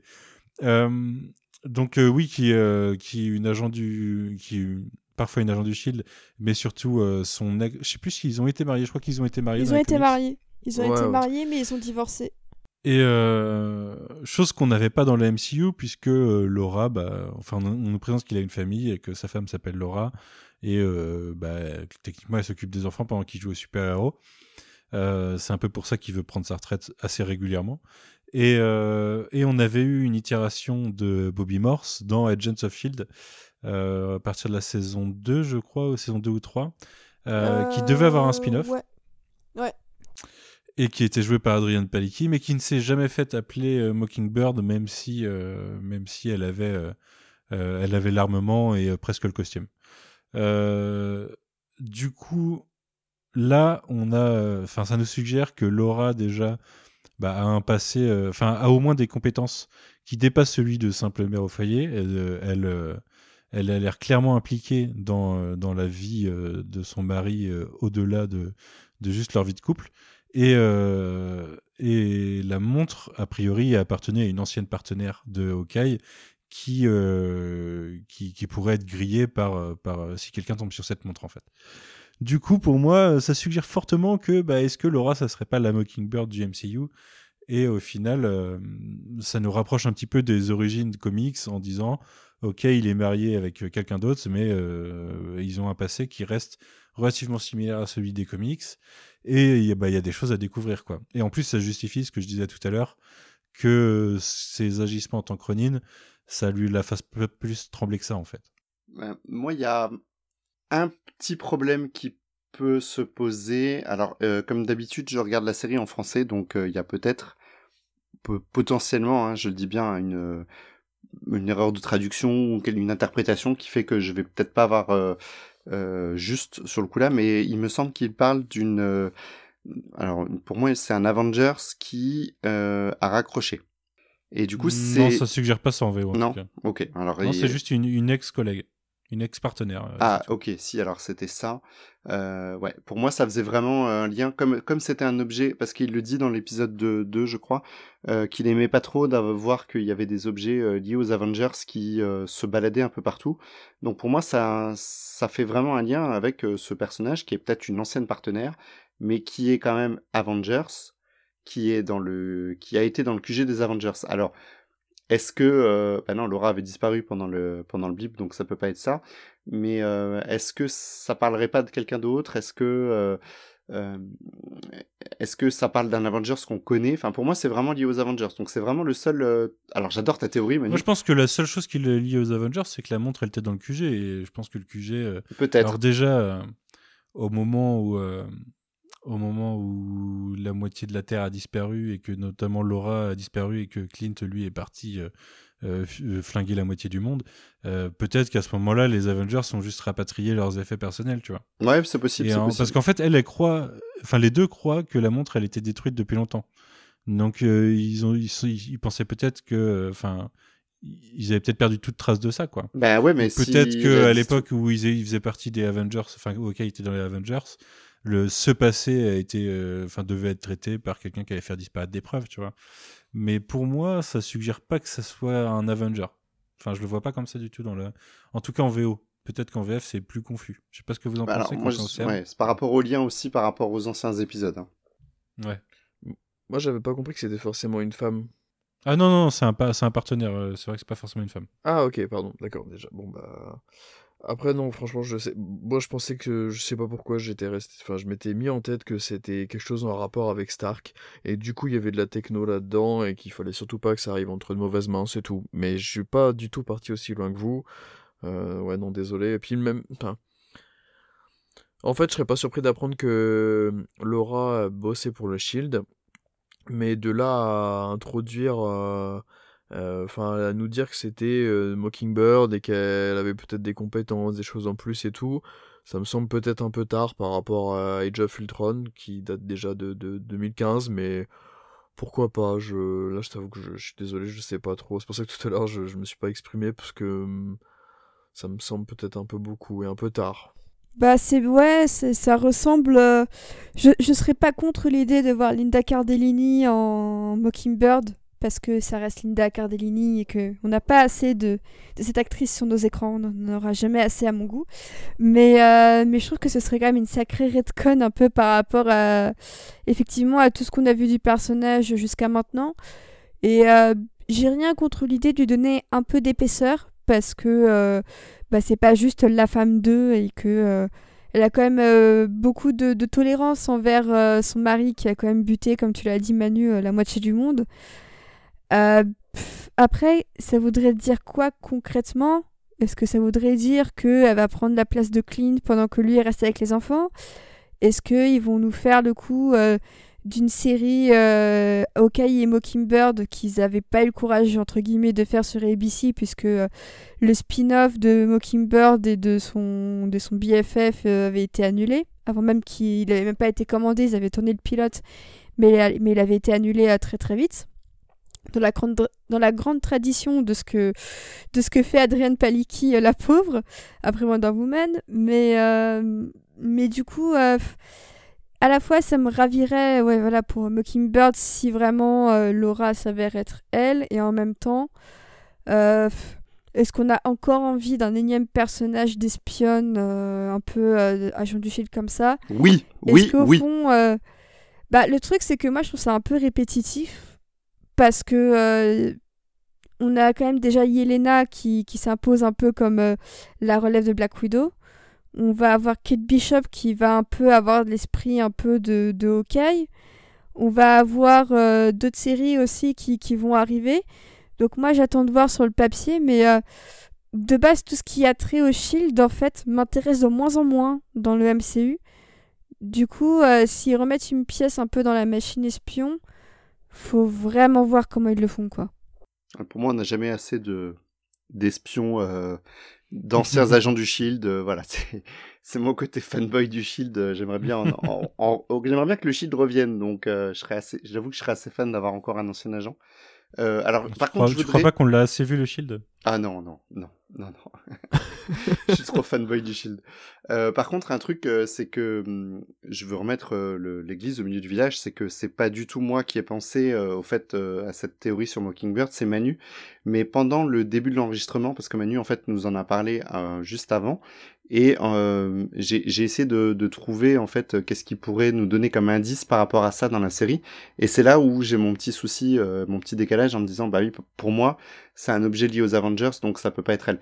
Et euh, clairement que ce soit le costume de Ronin ou la montre, euh, elles, pour moi elles viennent des décombres du QG des Avengers détruit par Thanos à la fin d'Endgame. C'est ben, techniquement il n'y a pas d'autre. euh, Non, mais c'est sûr, c'est marqué, c'est marqué littéralement dessus. Ouais. Quand, Oui, euh, ouais, ouais, c'est- oui, c'est vrai. Mais, C'est juste. euh, mais c'est pas pour, pour parce que c'est dans le QG d'Avengers que c'est un accessoire d'un Avenger. oui, oui, bien sûr, je vois ce que tu veux dire, mais euh, et je suis assez d'accord avec toi. Mais je suis un peu partagé sur le sur euh, sur. Mais l'idée, euh, moi, je trouverais l'idée géniale, vraiment, ça me plairait. Mhm.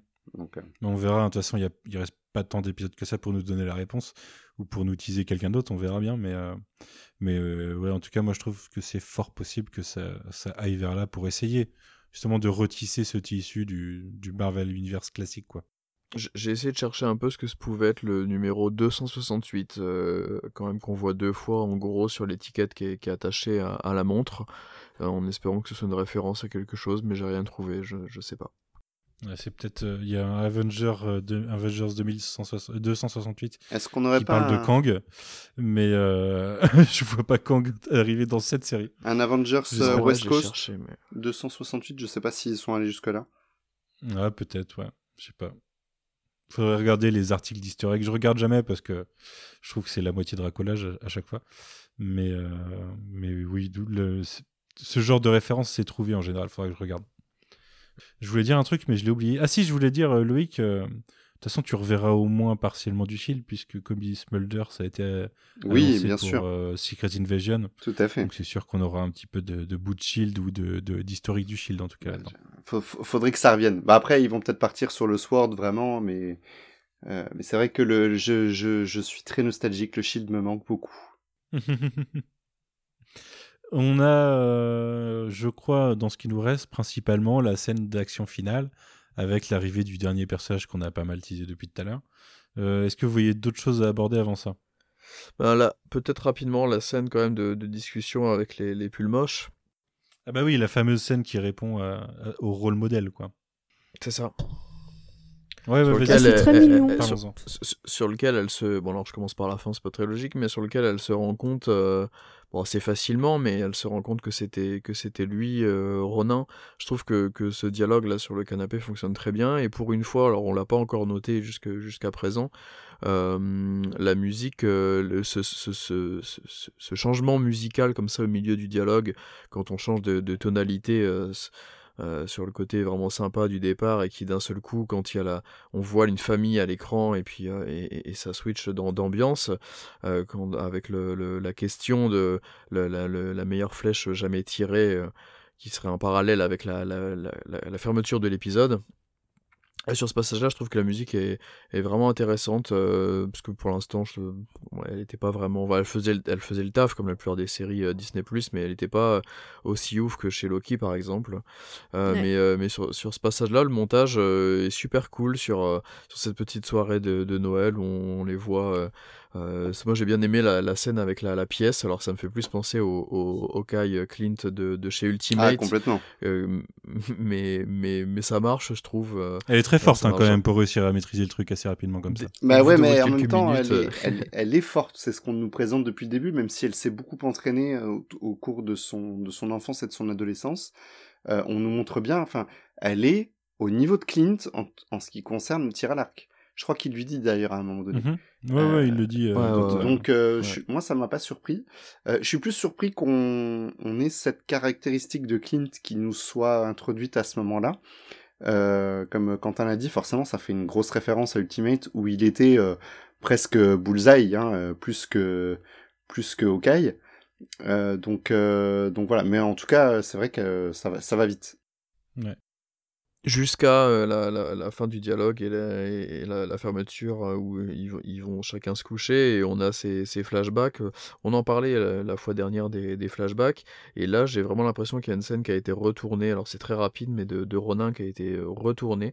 On retrouve des scènes de, de Endgame, euh, bon avec une colo euh, un peu cliché flashback, euh, rêve, Violette, en cauchemar, plus. euh, violette bidon. C'était mais déjà bon, euh, violet dans Endgame. Ah oui, oui, mais pour le coup, ça, c'est encore plus cohérent, quoi.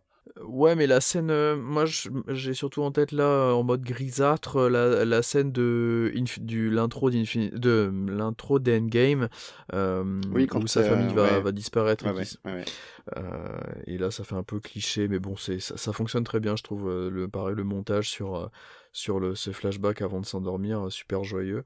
Mais euh, j'ai vraiment aimé ce, passage-là, la petite soirée de, Noël avec les DVD, tout ça. Je trouve que ça marche vraiment bien. Les, deux acteurs, euh, il y a un moment, y a c'est con, hein, mais euh, quand ils, sont en train de décorer le, le, le sapin, il y a un, il y a un geste, un, un regard, un moment de, de, de Jeremy Renner, de, de Clint, et ça fonctionne super bien, je trouve, à ce moment-là, sur ce genre de scène.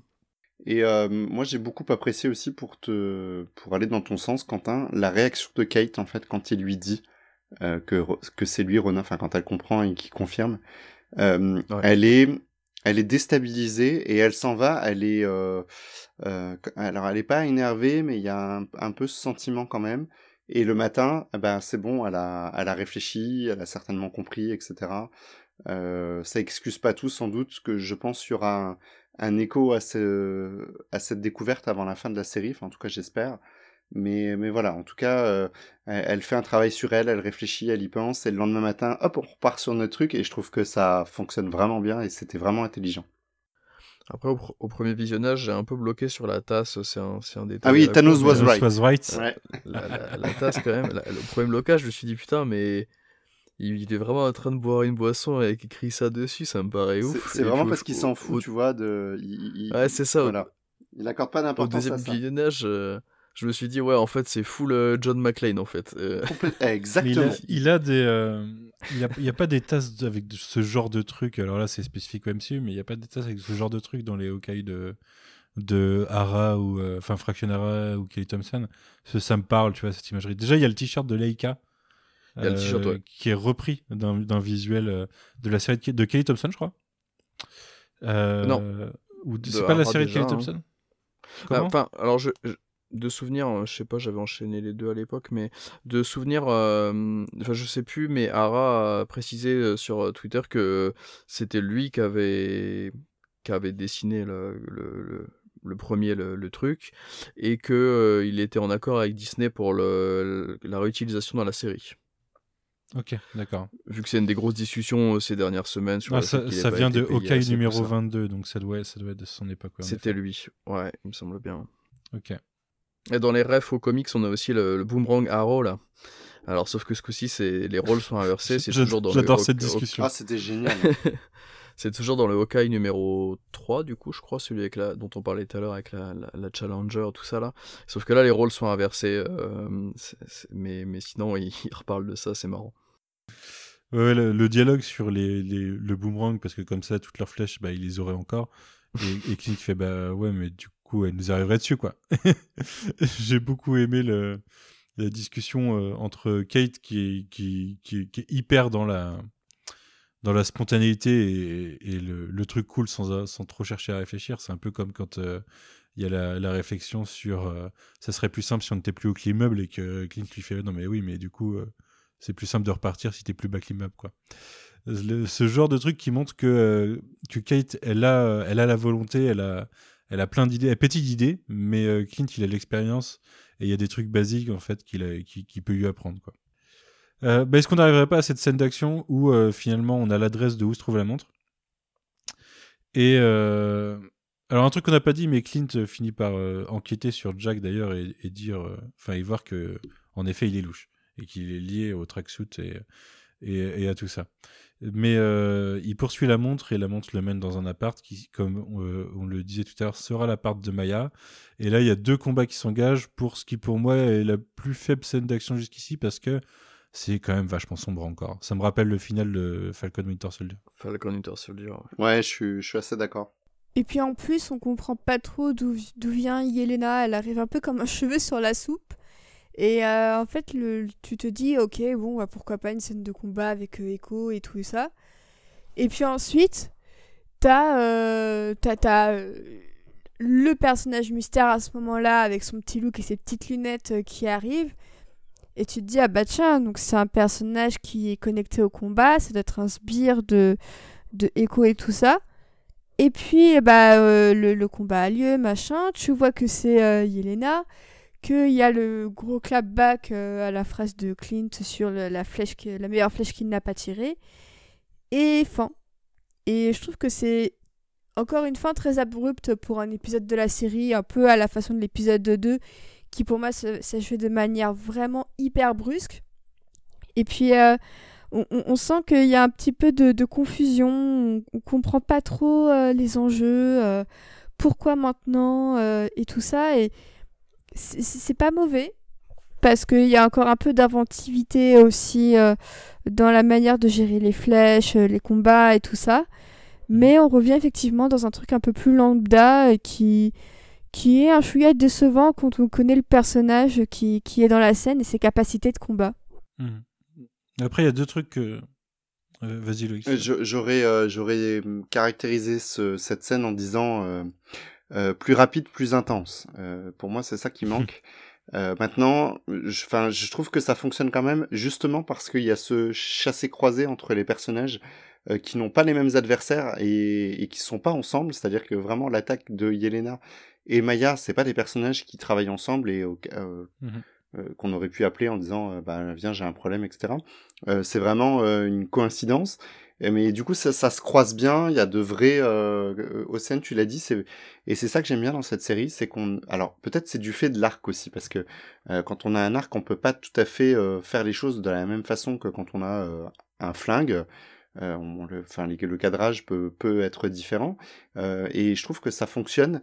Mais c'est vrai que c'est un peu lent, comme s'ils avaient, enfin, j'ai l'impression qu'on a la répète, quoi. On est à la mmh. répète en costume sur le plateau et ça me gêne un petit peu. Maintenant, euh, alors euh, tu disais qu'il y avait un mystère pour euh, le personnage mystère qui apparaît justement. Euh, Océane. Moi, c'était pas du tout un mystère. Alors c'est pas, c'est un mystère que si tu as jamais lu les comics, enfin parce que le personnage de Yelena a cette paire de lunettes un peu caractéristique aussi dans dans les comics.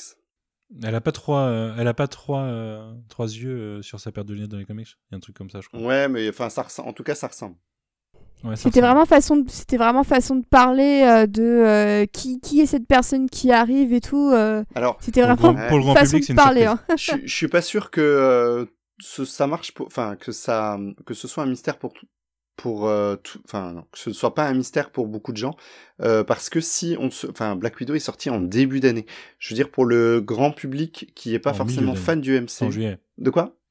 C'était en juillet milieu d'année c'était en milieu d'année? Ah oui, c'était en milieu. Ouais, enfin, ça devait être en mai 2020 et c'est juillet 2021. C'est vrai. Euh, mais il s'est passé six mois et je sais pas si le public, on va dire le grand public, je parle pas des fans comme nous, des gens qui suivent de l'activité du MCU, euh, sauront pas forcément se souvenir que ah oui c'est vrai qu'on nous avait montré une photo d'Okai rapidement à la fin d'une scène post-générique que probablement 80% euh, du public en plus n'a pas vu euh, en disant mm. euh, bah oui tiens bah alors c'est forcément elle qui arrive. Donc je pense que ça peut marcher pour une grande partie du public. Oui oui je pense aussi 80% hein, je suis pas sûr j'exagère un petit peu peut-être mais Oh, je pense que les gens ont pris le pli quand même. Euh, maintenant, une partie de, une partie, en vrai, une partie de la communication de Marvel maintenant, c'est euh, les scènes post-génériques.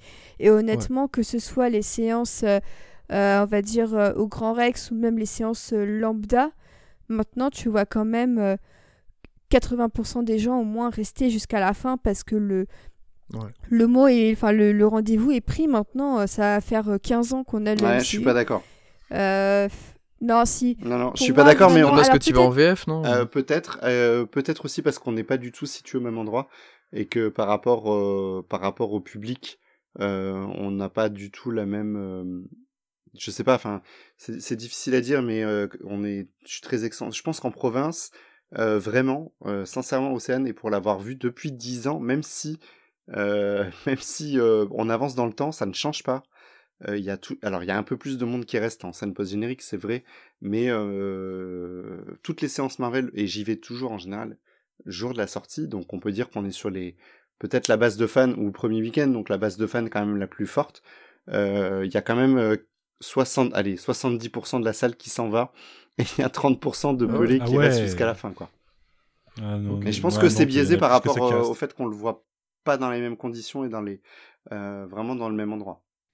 Il y a un truc que moi j'ai remarqué par contre, c'est que beaucoup de gens restent pour la première, beaucoup de gens partent avant la deuxième. Ouais, aussi, aussi. Exactement. Ouais, ouais, C'est ce qui s'est passé pour Shang-Chi. On n'y allait pas du tout, euh, pas du tout le, le mercredi de sortie ou quoi. Euh, la salle était à moitié pleine. Il y avait quand même une grosse partie des gens qui étaient euh, restés pour la première et euh, la- ça s'est vidé euh, avant la deuxième. Alors que c'est pourtant, euh, on, on l'a appris ces derniers jours, c'est quand même euh, visiblement assez important euh, la deuxième quoi. Mm, ouais, tout à Une, fait. ouais. une pe- une petite pensée pour euh, Guigui qui est parti à la première euh, scène post-crédit de Ghostbusters. Ah, le alors pauvre. que le deuxième est, et la deuxième est mille fois mieux. Ouais. Tu dis que la deuxième est mille fois mieux alors que t'as détesté le film? Euh, ouais, bah ouais. Euh, T'écouteras le podcast et tu, tu non, je, celui-là en l'occurrence, je l'écouterai quand j'aurai vu le film, que j'ai toujours pas eu l'occasion de faire. Donc, euh, mais je veux, ouais, je veux voir le film avant d'écouter le podcast. C'est pas tout le temps le cas, il y a des trucs. euh, Genre, j'avais écouté le podcast First Print de Venom 2 avant de voir le film. Ça m'avait préparé, mais ça ne m'avait pas préparé en même temps. J'étais pas surpris, mais surpris quand même. Je sais pas si vous voyez le sentiment. Mais euh, pour, pour revenir sur, sur la scène de, de Yelena, je trouve que hum, le, pour moi, le bémol, c'est pas tant la scène euh, très sombre et, et le manque peut-être de créativité sur, euh, sur cette scène de d'action, euh, surtout comparée à celle de l'épisode précédent où il y a les quatre persos quand même ensemble. On, on, aurait peut-être pu espérer quelque chose d'un peu plus fou visuellement et, et créativement, quoi. si bien, alors là, il y a une flèche quand même qui est, plutôt cool, mais c'est à peu près tout. Et même si j'avoue, je comprends pas trop pourquoi elles s'en vont toutes les deux si rapidement quand même, aussi bien Maya que, que Yelena. Mais euh, je trouve qu'en termes de mise en scène, ça manque un peu d'iconisation sur, euh, sur la façon dont, dont elle revient et s'est emmenée avec l'oreillette où, euh, où ils se disent tous les deux, bah non, elle est avec moi, non, non, elle est avec toi. euh, et, et en fait, euh, il manque un vrai plan euh, plus, plus impressionnant que ça, surtout qu'elle elle se dévoile au fur et à mesure. On voit d'abord, alors si effectivement, si t'es vraiment fan, tu connais, tu la reconnais dès que tu vois le plan ou, avec ses lunettes. Mais sinon, ensuite, on reconnaît quand même son gilet. Ensuite, on reconnaît les bracelets. Et seulement là, il lui enlève la, la, la- la cagoule. On reconnaît euh, de, de dos euh, sa coupe de cheveux pour enfin dévoiler son visage. Je pense qu'il y avait moyen de d'amener ça de façon plus plus classe que ça Ouais, et peut-être. Quentin, ils euh, nous ont fait une Luke Ouais. Skywalker, c'est tout. C'est-à-dire. Non, Ah, c'est à la fin dans de... Mandalorian. Ouais, ouais. Bah, c'était... ouais, je sais pas. C'était plutôt classe. euh. Ah, c'est pas aussi iconique, Ah non, là, quand non, même. non, tu bah non, compares. euh, mais- ouais, voilà. Euh, ça manque de... je- Ouais, pour, un- pour son retour, quand même, comme ça, j'aurais espéré quelque chose d'un peu plus, un peu plus classe comme ça. Après, je chipote un peu, mais... ouais, bon, on verra l'épisode 5 après. hein. Ouais, ouais. Est-ce qu'on va Bah, vraiment la il y a D'ailleurs, revoir il y a... Oui. Sur- bah alors si sur, sur la promo de sur la potentiel spoiler du coup mais euh, sur la promo de l'é- de l'épisode de la semaine prochaine euh, il y, a une petite bande annonce et on la voit ça dure qu'une minute mais on la voit déjà beaucoup ouais. Bah, en fait, ce qui aurait été encore pire, c'est de ne pas la revoir parce que là, ça aurait été vraiment. Ça euh, aurait été. Genre, what's Ouais. the point euh, À part le shock value euh, pour, euh, pour, on va dire, pour reprendre un peu ce que dit le mec, pour les 30% de gens qui, qui restent pour les post-gènes, euh, je pense que ça aurait été quand même un peu, euh, un peu court. Mais voilà, par contre, ça veut dire que dans l'équation finale, il va y avoir Yelena, Echo, les deux Hawkeye, Jacques, Vera Farmiga, le gang,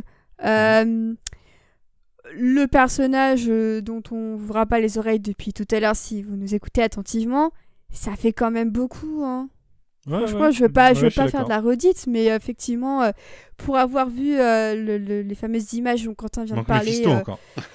et il manque Mephisto aussi, Bah, exactement. C'est lui qui Et, fait revenir le Caïd, euh, c'est ça. Hein. Mais euh, et puis bah le voilà le mystère autour de Laura aussi, si tant est qu'il y en ait un. Là, on est vraiment à plus d'une dizaine de, de personnages euh, pour, euh, on va dire, une heure, une heure dix, grand max, de séries télévisées. Euh, J'ai l'impression que euh, même à côté de ça, euh, Spider-Man, enfin euh, No Way Home a moins d'intrigues que ça. Oula Surtout qu'il y a, il y a pas mal de scoopers qui précisent que, je sais pas si vous avez vu ces articles passés là, mais euh, cette semaine, mais qui apparemment, euh, la semaine prochaine, ça va être vraiment un épisode euh, surprenant dont tout le monde va parler, quoi. Ouais. Et moi, je maintiens Ouais, que c'est l'épisode qui sort la même semaine que Spider-Man. hein. Je- ouais, mais Et je me que méfie D'un côté, même. ils nous utilisent euh, Donofrio, de l'autre, qui nous utilisent Matt Murdock. Ouais. Je, je me pose des questions. Mais... Et bim, le soir même, euh, Marvel annonce la série Daredevil avec euh, Donofrio et, et Charlie Cox dedans. Pourquoi pas? Après, ce que enfin, mon, mon, mon idée est compliquée puisque chez nous, ça sort le même jour. Aux États-Unis, Spider-Man Ah, sort vrai. deux jours après. Ouais, ouais, c'est vrai. Donc euh, la Ça tombe à l'eau. compliquée. Mais euh, ouais, ouais. Euh, d'ailleurs, euh, Imaginez, euh, ils nous sortent un, un mais tweet. non, parce qu'ils nous ont d'ailleurs disant- précisé qu'il fallait bien voir, enfin, de ce que j'ai compris, hein, euh, et si les rumeurs sont justes, qu'il fallait bien voir l'épisode d'Okai avant de voir Spider-Man. ah ouais Il me semble. bah, Du coup, s'ils s'ils disent ça, c'est qu'il y a un lien, c'est. Peut-être. de Ouais, le dire. Ça serait bizarre. Ou alors. Qui- euh, Qui, qui se sou- qui se souvient Qui se souvient quand on pensait qu'il y aurait un lien entre Black Widow et Loki? Pardon. Ouais. Entre Je- Black Widow et Loki, c'était sur quoi Parce qu'on pensait que la personne assise à côté de Loki euh, Ah oui, avec, une, des cheveux un peu tressés, c'était Black Widow à cause Ah des oui, éclairages oui, oui. pourris. Ah oui, euh, Ah, des c'était trailers de- Sylvie. au début, ouais. Ah. Pardon. Ouais, ouais. Se- Mais moi, je voyais pas un lien entre Black Widow et Loki, entre le film et la série. Je voyais un, un potentiel lien d'univers parallèle, euh, de, de- tu vois, de, enfin, de multivers à ce moment-là où euh, on aurait eu une scène de Natasha qui était pas morte, un truc comme ça, quoi. C'était plus ça mon idée, moi, à l'époque, je me souviens. Mais euh, non, le lier au film, c'était compliqué quand même. Surtout euh, que chronologiquement, le film devait sortir bien avant. euh. D'ailleurs, ils se sont fait niquer chronologiquement sur l'annonce de Florence Pugh dans, la- dans Hawkeye, puisque on le- on l'a su bien avant qu'elle arrive peu générique de Black Widow, alors qu'on aurait dû le savoir après. Oui, oui, oui. En fait, Ouais, quand ouais. j'avais vu Black Widow, j'étais avec un, un ami qui m'a dit Mais Océane, en fait, j'ai pas besoin de te dire parce que tu le sais. Si tu t'en souviens peut-être pas, mais tu le sais. Et effectivement, quand la scène a commencé et que Julia Louis Dreyfus est arrivé, je me suis dit Bah oui, en fait, on le savait, quoi. Ça, le Covid a un peu niqué cet effet-là, effectivement. Ouais, ouais. C'est pareil, Julie Dreyfus, c'était sa première apparition aussi. Et au final, c'était sa deuxième pour nous, quoi. Ouais. Ouais. Mais au, au final, je suis pas mécontente que ça a été sa deuxième apparition. Enfin, pour le coup, je trouve que sur cet aspect-là, le timing était pas mauvais. Parce Pareil. que si on me l'avait introduite d'abord en scène post-gène, je pense que j'aurais été méga paumée. Pareil. Sur- surtout que quand on la voit, là on est com- complètement parti ailleurs, mais quand on la voit en post-gène de Black Widow, elle est en mode euh, vraiment euh, comique euh, quand elle se mouche, machin et tout là. Et j'ai préféré la façon dont elle était vraiment introduite. euh, plus on la voyait deux fois, c'était plutôt euh, c'était Mhm. plus intéressant dans, dans Falcon, je trouve. Au final, ça c'était pour le Ouais. mieux, je pense. Oui, le personnage est mieux dans, dans Falcon and Winter Soldier, en effet. En plus, on avait vraiment l'impression de la retrouver dans Black Widow, ça aurait été bizarre dans l'autre sens, je pense. hein. Ouais. Ouais. Et euh, du coup, si on parle de ça, euh, je sais pas si vous avez vu un peu sur les réseaux sociaux, mais euh, du coup, euh, Florence Pugh, juste après la, la diffusion de, de, de l'épisode, a tout de suite sur les réseaux sociaux partagé des, des photos en disant je suis trop contente d'être de faire partie de la série et tout ça. Et elle s'est fait striker sur Instagram. En fait, il y a plein de gens qui l'ont qui l'ont signalé pour pour spoiler. Je sais pas si vous avez vu, et du coup, elle a repartage un message en disant euh, c'est quand même honteux, je fais partie de la série, je peux même pas mettre mon visage en photo, euh, je suis striké, c'est quoi ce délire et tout. Mais ils, ils sont Ah, je pensais euh, que moi c'était Disney qui lui avait dit non, non, retire ton truc. Je pensais que c'était Ah. Disney qui lui avait dit. euh, En fait, moi je pensais que c'était Disney qui avait dit euh, non, non, c'est trop tôt, supprime ton, ton truc.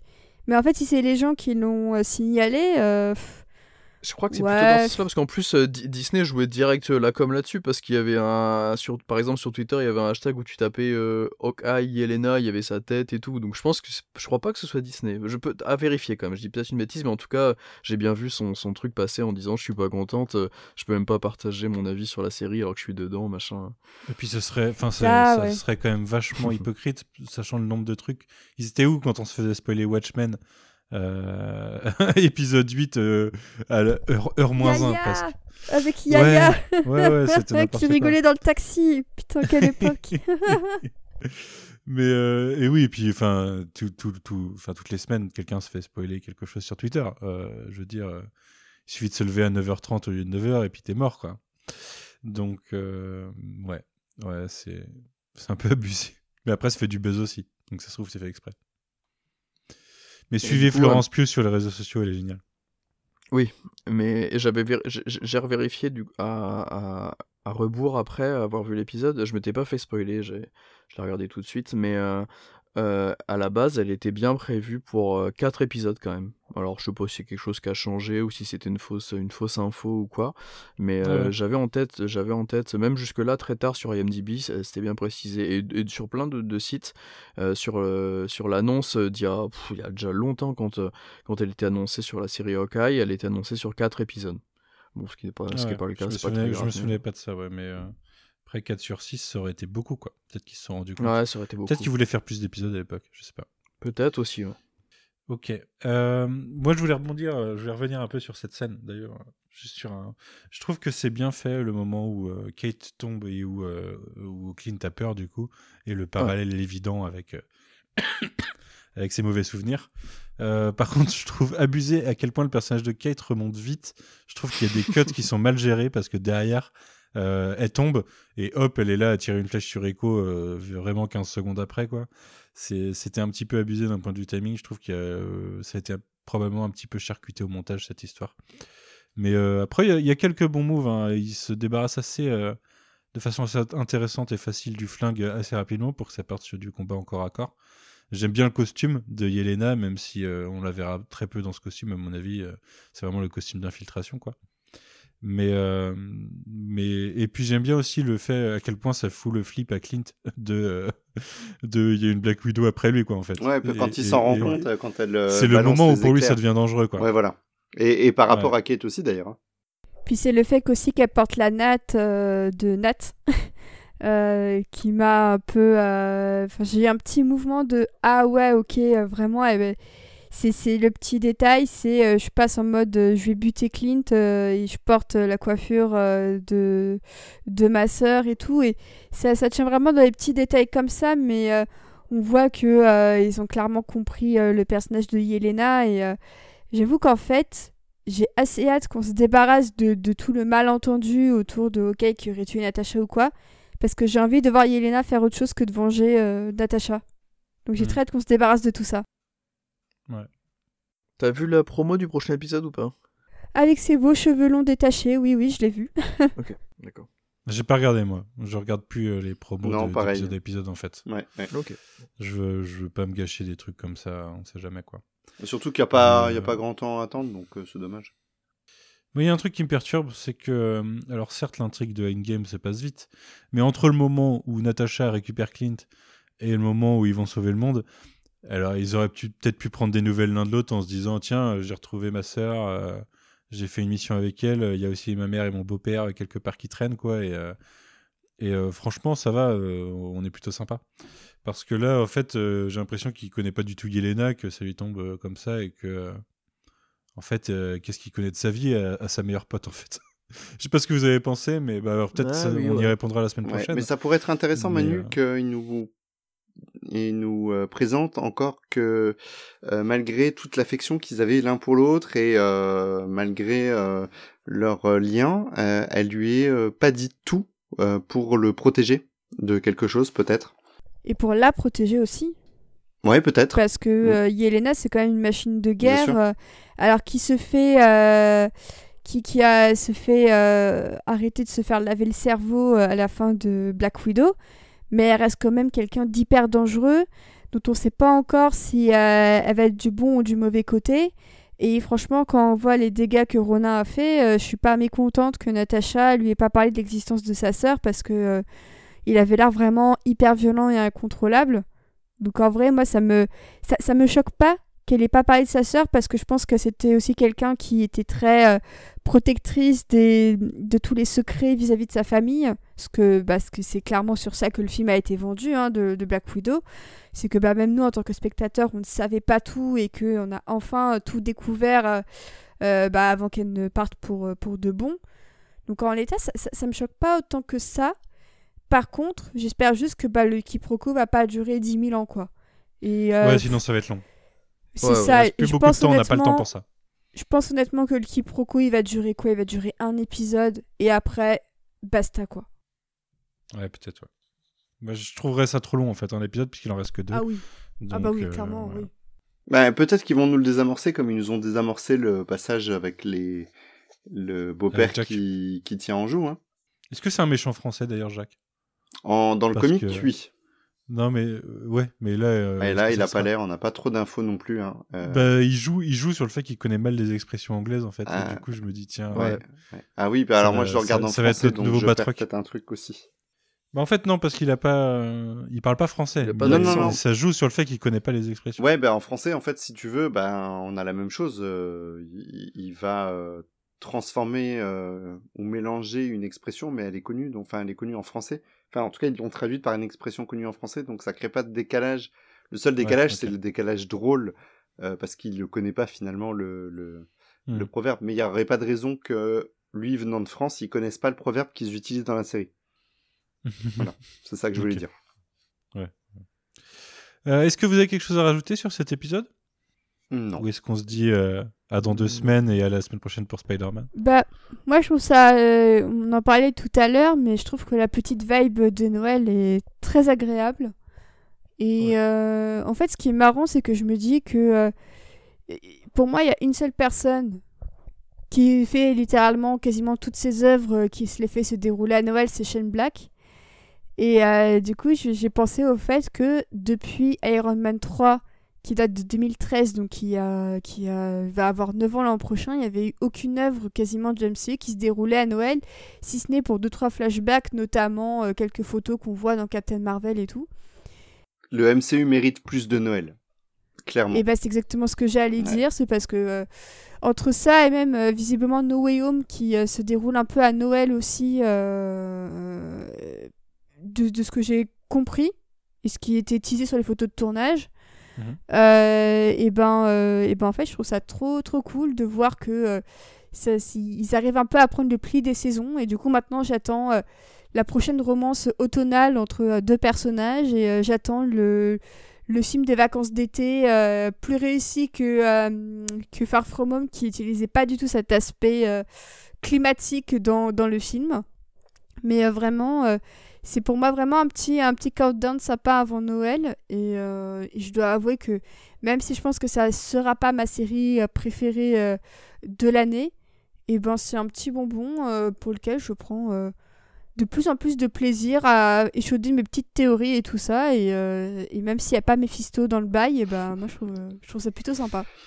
Euh. Ouais, je, suis- je suis d'accord pour la vibe Noël. Je trouve qu'il y a quelque chose qui est une force des comics et alors des comics en général, hein, pas pas systématique, pas forcément ceux de Marvel, et quelque chose que les Américains font très bien et que nous on ne sait pas faire du tout. euh, c'est justement que les histoires qu'ils racontent euh, se déroulent à peu près. Alors c'est pas vrai pour les comics tout le temps, mais c'est le cas quand même parfois. Euh, les histoires qu'ils racontent se déroulent vraiment au fil des saisons. Bah, quand vous prenez une saison d'une série télé, je pense à Friends parce qu'elle était très euh, très calée là-dessus. Peut-être les sitcoms étaient plus euh, avaient plus cet aspect-là. On avait euh, une série qui débutait en septembre et qui débutait à peu près à la même époque dans leur euh, dans leur monde. Et puis quand arrivait bah, la période d'Halloween ou de Thanksgiving, il y avait quelque chose qui était en lien. Et quand arrivait la période de Noël, bah, il y avait quelque chose qui était en lien. Euh, parfois, c'était juste la décoration qui changeait. Il n'y avait pas forcément une intrigue liée à Noël ou à Halloween, etc. C'était juste l'ambiance qui était là. On a ça aussi dans les comics. On l'a régulièrement. euh, euh, moi, j'adore les comics de Spider-Man qui se passent euh, avec un New York sous la neige. euh, je trouve que ça fonctionne Ouais. super bien. Ouais. Et, et vraiment, et, Océane, je te rejoins, le MCU mériterait de plus euh, jouer sur la saisonnalité, pas forcément que celle de Noël. Pourquoi pas Mais euh, ça, ça rajouterait, je pense, euh, comment dire, de la diversité aussi. parce que c'est ce qu'on reproche souvent. Géographique un petit peu aussi. Ah, ils l'ont quand même fait pas mal parce qu'on s'est on s'est beaucoup baladé au, au sein du MCU, que ce soit Ah oui, sur Terre. Bah, ou- géographique dans le, dans le sens où à chaque saison, un, un paysage Ah peut oui, avoir ses spécificités. Et par exemple, là, t'as New York sous la Ouais, bien neige. sûr. Bah, ça contribue un peu à l'état d'esprit aussi. euh, rapport à selon, l'ambiance euh, générale, L'état en de la fait. route et tout ça. Ouais. Et euh, vraiment, pour moi, une des séries aussi euh, qui a le mieux compris la saisonnalité, si je puis dire, bah, c'est Gilmore Girls. Je vais te faire plaisir, Quentin. Mais je trouve que leur manière, justement, d'instaurer des décos Halloween, automne, printemps, été, Noël, par-ci, par-là, bah, je, je trouve que ça, ça offre une bonne vibe. Et, euh, et franchement, j'espère que plus de séries vont se remettre à, à recréer un peu ces ambiances-là parce que je trouve que ça t'immerge vraiment hyper bien euh, dans l'ambiance. Et, et, je, je finirai là-dessus aussi pour moi, euh, sur ce point-là, parce que, en fait, cette, euh, ce- cette saisonnalité dans Hawkeye, cette semaine, m'a fait penser à WandaVision. Et je me, je me suis dit, oh, c'est marrant, il y a quelque chose de bizarre. Dans WandaVision, il y avait l'automne, au moment où, en fait, où on la voit dans son flashback, où elle arrive à... Euh... Ah, merde, j'ai perdu le nom de la ville, enfin bref, on s'en fiche. Euh, et où elle... euh, elle... Westview. À Westview, merci Manu. Où elle se lâche et où, en fait, où elle crée le dôme et où elle refait la ville. En fait, c'est l'automne. Les arbres, enfin les feuilles tombent, etc. Et tout à coup, quand elle recrée la ville, bah c'est un espèce de de d'été éternel, hormis pour l'épisode d'Halloween euh, qui va se passer dans une ambiance euh, automnale. Mais je, je, trouve que du coup c'est très bizarre. On peut dire qu'elle fait un peu ce qu'elle veut au sein du dôme, c'est sûr, mais euh, du coup ça, enfin vraiment ce, cet épisode d'Okai, enfin cette série m'amène une réflexion sur une euh, sur une autre série qui est sortie il y a bien plus longtemps. Ok, très bien.